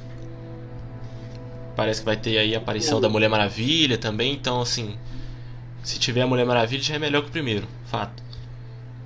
Eu acredito que tem tudo pra ser um filme melhor que o primeiro mesmo, até você ver a troca de uniformes, essas coisas. Parece que vai ser um filme superior, mas enfim, não, não tenho hype ainda por ele. Nenhum. E aí, Tipo, esses personagens da DC que são claramente mitológicos, tipo Adão Negro, Shazam, Mulher Maravilha, esses caras, eles não podem ter a rédea de querer fazer um filme, digamos assim, menos ousado. É isso que eu quero dizer. Uhum. Não precisa fazer um filme visceral, violento, super profundo, complexo, não é isso. Mas a questão é que deixa o lado mitológico brilhar. É isso que eu tô, tipo, eu espero pelo menos da questão do Shazam. Porque. Shazam- cara, Shazam é mitológico total. Verdade. Então, tipo, se deixar isso florescer, aparecer mais, eu vou, pelo menos eu vou ficar satisfeito. Sim, eu acredito que vai. Acredito que pode ser um bom filme também. E aí depois disso já vem Aquaman 2, que aí. Aí, cara, Espero Aquaman, que- eu não- eu não sei, velho. Eu não sei, eu Uh. espero que seja melhor que o primeiro, que já foi muito bom, principalmente na questão visual, técnica, excelente. E Exato. acredito que, eh, pelo menos o diretor falou que vai ser ainda mais incrível que o primeiro, mas isso a gente vai ver. Eu, eu não lembro se a informação que eu li estava certa, mas o Aquaman 2 ele tinha. Tinha uma. Eu vi uma notícia de que ele seria um pouco mais é, suspense. Eu não lembro se essa informação é verídica. Mas eu tinha visto que é, ele teria uma pegada um pouco mais. Tipo, o James Wan é conhecido como o diretor de filmes Filme de terror. né? é. Então, eu tinha visto que essa pegada um pouco mais, sei lá, mais mis- misteriosa, mais suspense, mais pegando pro lado do terror, estaria mais presente em Aquaman 2. Agora, eu não sei se isso foi uma informação verídica. É, a gente não sabe de muita coisa, né? E vai demorar ainda mais saber porque foi adiado o filme, né? Mas, É. enfim, tá muito longe ainda pra saber. Mas o filme chave de tudo vai ser o Flash, sem dúvidas. É, com certeza. Esse aí vai ditar o futuro total. É, e assim, Né? o, o filme foi Esse é adiado em. E é tanto é, foi por isso que foi adiado em tantos meses, assim, né? Porque os caras estão tendo eu, um cuidado eu com ele. Seguinte, eu- vejo que, tipo, por mais que seja legal você abordar o conceito de multiverso, eu acho que é uma oportunidade muito desperdiçada. Tipo, primeiro, de colocar uma responsabilidade enorme para o filme do Flash, de ditar os rumos do, da DC com um personagem que, tipo, nem o filme solo teve ainda. Goodbye. eu acho que tipo, seria legal abordar isso no filme do Flash, seria. Seria muito legal, já que ele tem esses poderes de vencer a barreira do espaço-tempo. Mas eu acharia legal primeiro você, tipo, ter um filme do Flash sendo Flash. Sendo, tipo, enfrentando ali o, os clássicos vilões dele. Ou ter uma história não tão grandiosa e tão, com essa responsabilidade tão gigante para um primeiro filme. Entendeu? Então, tipo, eu acho que a oportunidade. Primeiro tem essa questão. E a questão também deles tentarem falar que é baseado no Flashpoint. Eu acho uma oportunidade super desperdiçada você falar que é baseado em Flashpoint. Porque a história do Flashpoint, cara, é uma das melhores histórias que eu já vi da DC. É muito boa. Muito boa mesmo. Cara, é, E eu aí? concordo plenamente com você também nessa questão aí, tipo, você pegar. E eu também acho que o Flash deveria ter um filme, cara, solo. Porque, pô, tipo assim, eu acho que o Flashpoint ele tinha que ser adaptado igual aos quadrinhos e fazer algo tipo um De Volta pro Futuro, sabe? Que ele vai lá, porra, explora tipo uma realidade paralela e quando ele volta as coisas estão diferentes. Só isso, cara. Eles poderiam fazer só isso, sabe? E a gente ia ter uma história totalmente voltada pro Flash, a gente ia ter uma história sobre um universo totalmente novo e depois não tava tudo, sabe? Vai ser necessidade de aparecer tudo. Acho que não tinha, tipo, acho que só se fosse pelo menos o Flashpoint ali, é, com o pai do Bruce e o caralho 4 ali, eu acho que já era o suficiente, cara. Aí quando ele voltasse, sei lá, ele apagasse o fato da Liga da Justiça ter se unido, aí entra o Zack Snyder e lança novos filmes da Liga da Justiça e junta todo mundo de novo. Ou ele volta e, sei lá, ele- quando ele volta, tá tudo normal e a Liga da Justiça tá prestes a enfrentar uma nova ameaça. É, então, tipo assim, eu acho que tá sendo muito desperdiçado, cara, o personagem nesse filme. Pô, acho que você, eu concordo totalmente com o que você falou, cara. Ele tá sendo desperdiçado muito nesse filme. Ah, tipo é- assim, também é, tem a responsabilidade É. que também, por exemplo, você tá falando que é um filme do Flash. Só que, cara, se vo- de tanto de coisa que vai acontecer, de tanto personagem que quer botar, o Flash, ele não, tipo, ao meu ver, ele vai ficar muito na, na esteira de coadjuvante. Porque a galera vai ficar empolgada não pelo assistir o Flash, pelo Flash. Mas vai querer ficar empolgado, cara, vai aparecer Michael Keaton, vai aparecer Ben Affleck, vai aparecer, sei lá, um, um rumor talvez, quem sabe aí do Henry Cavill, Mulher Maravilha. A galera vai ficar empolgada com o que pode aparecer, mas não com o próprio personagem principal. Sacou? Ele vai ficar muito escanteado. Cara, eu vejo tudo Exato. forma, eu posso estar muito errado. Mas Não, não Mas tá com tanta- tá com tanta linha alternativa, com tanto personagem, com tanto isso, com tanto aquilo, o próprio personagem principal, eu acredito que ele pode ter o risco de ficar escanteado, sacou? E outra coisa, a questão do deles falarem e é baseado no Flashpoint. Eu acho isso um erro, porque primeiro, eles poderiam falar o seguinte: "Ah, a gente vai fazer um Flash abordando um dos, um, um dos princípios do poder dele, que é a viagem no tempo." Sacou? A gente vai abordar isso, acabou, fala isso. Mas a a partir do momento que você fala que é baseado no Flashpoint, eu acho uma puta oportunidade desperdiçada, porque primeiro que eu, eu falei anteriormente que eu acho uma das melhores histórias. E segundo, cara, quais são os elementos que fazem Flashpoint ser Flashpoint? Flash Reverso, Thomas Wayne, Amazonas contra é, Atlantis e a questão. É, você Superman ficar caminho- preso. Mas esses aí são É, os pilares Superman- mesmo. É, são os detalhes, mas o, tipo, o que eu considero crucial pro Flashpoint é- são esses três elementos. Putz, sacou? tem o Cyborg também. né? Você- O Cyborg é muito importante no Flashpoint. Exato, e você não tem nenhum desses elementos nesse filme do Flash. Então eu fico, cara, isso aqui não é Flashpoint. Isso aqui não é nem baseado em Flashpoint. Isso aqui é baseado numa habilidade que o Flash é capaz de fazer, que ele já faz em diversas obras, mas que não é o Flashpoint, sacou? Na É real, tempo. o que eu vejo é que às vezes até tem Flashpoint nesse filme. Só que eu acho que, sei lá, eles poderiam ter guardado isso pra, tipo assim, lá no cinema tu tá assim, caramba, eu lembro disso aí no Flashpoint.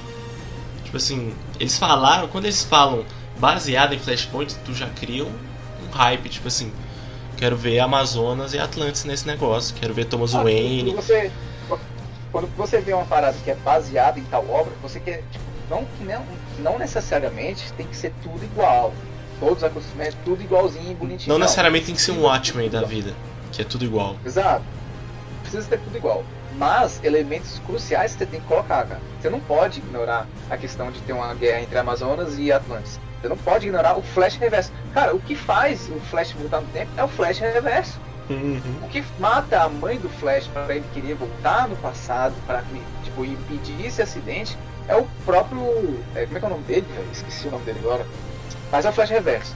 Você não tem Flash Reverso. Então como- não faz não é o menor sentido você falar que é baseado em Flashpoint. E eu acho que é uma oportunidade dispensada porque o, o Flashpoint ele é um, ele é um puto evento. Sacou? Ele é um evento grandioso. Sacou? E cara, imagina você vendo isso em live action o Flashpoint, seja a HQ que você leu ou a animação que você assistiu, ganhando vida nas telas. Cara, ia ser muito foda. Nossa, isso é muito foda, velho. E Eu- você ter essa oportunidade jogada fora, é. é ah, velho, me dá uma raiva. Sim, cara, pô, cara, imagina, mano, tipo, ver aquela cena do Bruce Wayne morrendo no, boco, no bico, cara. Caralho, ia ser muito legal, velho. A mãe dele se tornando coringa ali na hora, enlouquecendo, dando risada, o filho dele estirado no chão. Cara, ia ser tipo uma parada bem impactante, ia mostrar uma Mulher Maravilha totalmente fria e, e manipuladora. Caralho, seria muito foda, velho. É, Nossa, isso ia ser cara. doido. É, mas isso aí só em sonho mesmo, que isso aí não acontece não. Não nesse filme. é o detalhe? A Tipo, DC. a Eu lembro, de, eu lembro de uma parada assim, né? De um dos futuros. Vamos falar do multiverso da Warner agora. Assim, eu lembro de, de um- uma ideia que a Warner ia ter há um tempo atrás, que era lançar o DC Black Label em filmes, né? Que o Pô, Coringa ia ser. O Coringa ele ia ser parte do DC Black Label, o Label, não sei qual o jeito certo de É label. E ele iria ser um, do- um dos filmes desse gênero e que o filme da Arlequina com o Coringa também seria, né? Que na época ia ter o filme da Arlequina com o Coringa. Aí nisso tava rolando esse boato que eles iriam ser para maiores de 18 anos e que esse filme já ia ser algo totalmente diferente e tudo mais. Cara, imagina se isso acontece e a gente tem, sei lá, velho, já que a gente tá tratando de um multiverso. Cara, histórias pegando. Exato, exato. Sabe? Pegando esse exemplo do multiverso, tipo, cara, você tem a oportunidade de criar vários selos. Tipo, por exemplo, você tem a questão. Ah, você, tem, você pode fazer. Criar um selo que é só filme 18. Filme visceral, filme violento, palavrão, não sei o quê. Então, esses filmes mais fortes, digamos assim, você criaria, tipo, ah, esse aqui pode ser o selo Black Label. Então, todos os filmes que você for lançado a DC e tiver essa pegada mais sinistra, mais séria, mais visceral, mais pesada, você vai, você vai encontrar dentro do selo Black Label. Então todo filme que fosse lançar, tipo, tem aquela apresentação legal ali da DC, e depois que tipo, colocasse um selo totalmente exclusivo. Então a partir do momento que a pessoa, antes de assistir o filme, visse aquele selo, então ela já sabe que aquele selo dá intuito e dá, eh, diz que a partir do momento aqueles filmes serão um estilo próprio. Aí você, você pode, tipo, pegar a questão dos selos, você tem. Você pode fazer a questão do Matt Reeves. O universo do Matt Reeves, você pode botar um nome, um, um selo. Tipo, o selo tal significa que é o universo do Matt Reeves. Então todas as produções, seja de série da HBO Max ou de filmes que vierem a ter no cinema, e tiverem o nome desse selo, ou pode, pe- pega o, exe- o exemplo clássico, que é das HQs, Terra 2. Todos os Sim. filmes que tiverem o selo da Terra 2 pertencem ao universo do Matt Reeves. Então, a partir do momento que você vê uma série na HBO Max ou no cinema, algo que eh, engrandeça e expanda o universo do Matt Reeves, que tiver o selo Terra 2, então dá a entender que tudo isso aqui é desse universo, até para diferenciar, já que vai abordar multiverso, então para não que fique uma zona total, transforma cada universo em selos ou terras, que seria muito mais fácil. Ah, né, Chama a? Terra, chama a Terra do Snyder de 2 e 1 4. Então tudo que vai ser é, envolvido ao Zack Snyder, tipo Homem de Aço, Batman vs Superman, Iron Cut, uh, Liga da Justiça parte 2 e 3, Novos Deuses, tudo que o Snyder pensou, criou, imaginou e queria executar s- com o o Snyder verso restaurado, seja conteúdos vindo do HBO Max ou pro cinema, se eles quiserem, tudo que tiver o selo Terra 214 é só coisa do Zack Snyder, daquele universo do Snyder. Ah, é a Terra 5 é a Terra do Coringa, ou selo tal, nome X. Ah, então, esse universo do Todd Phillips, ele vai ter essa característica com esses personagens E o que vier para expandir, que tivesse selo ou número dessa terra, vai ser específico desse universo. Cara, é muito mais simples de você organizar o multiverso e de você, como a gente falou anteriormente, de abraçar todos os fandoms e de uma forma de organização para que cada universo se expanda, sacou? Eu acho que é, é, seria a melhor decisão mesmo, no final das contas. Enfim, eu, eu acho que a gente discutiu assim os assuntos principais assim do foco do que era o futuro da DC. Estamos caminhando para o fim. Só queria agora que que vocês fizessem aí, sei lá, uma conclusão sobre tudo que a gente falou aí. O que, que você me diz, Marcelo? Ah, peraí. Hoje eu não tô tão inspirado com as frases poéticas. frases poéticas falharam nesse momento. Não, mas ó, eu queria dizer que, assim, uh, tem uma, uma cena que eu tava vendo essa semana ou semana passada, eu não lembro qual foi o dia exato. Mas tem uma cena e no Senhor dos Anéis, na, as duas torres, tem, uma, tem um momento que o, Fre, o Frodo e o Sam eles estão ali em Minas Tirith e tem a, a, aquelas batalhas e tudo mais, já mais para final do filme. E o Sam, ele fala o seguinte: Ah, Sam, eu não, eu não consigo mais. Ou, perdão, o Frodo fala pro Sam: Ah, Sam, ah, não tô aguentando mais. Por que isso tudo? Aí o Sam, ele vai olhando ao redor e ele fala o seguinte: Cara, é só escuridão, é só peleja, é só desastre. Mas o que me faz continuar é a esperança. A esperança, ele renova os nossos dias. Ele faz que, com que a, a não seja em vão aquilo que a gente busca e que sempre vale a pena lutar por aquilo que se acredita. Então, eu queria dizer assim que a esperança é o que move montanhas, é o que deixa vivo, é o que faz o, o pulso pulsar. Então, a galera que gosta do Zack Snyder e sofre hate o tempo todo, falando que o universo morto, que é isso, aquilo, se agarra na esperança, porque é só você olhar para o símbolo da Casa El, Jorel já dizia, é o símbolo da esperança, onde é a força fundamental para o bem. Então, para o universo DC, eu acredito que ele tem esperança, e a esperança está vindo para Discovery, e que o Snyderverse será restaurado. E aqueles que apreciam o visionário, eu digo, os dias de glória virão. Ó, oh, que, que é isso? Isso porque ele não estava inspirado, hein? Imagina nos isso dias que ele está inspirado. Imagina se não pudesse, né, cara? Que isso, a pessoa que entrou com depressão aqui na, nesse podcast vai ser restaurado aqui. E você, Guilherme, o que, que você me diz aí para concluir? Cara, pra mim a solução é violência aí na casa de todo mundo que tá trabalhando na DC agora e ameaçar a família deles para começar a fazer alguma coisa séria. Ô louco, temos o Superman e o Batman aqui na, na live. Não, a gente tá só, só dando a encerrada aqui. Não, brincadeiras à parte. Eu acho. Se tiver assunto, nossa senhora. Três horas de, de podcast. Vocês falaram, viu? Falaram, falaram bem, viu? Conseguiu usar um argumento plausível ali. Gostei desse Pode continuar, mas, Guilherme.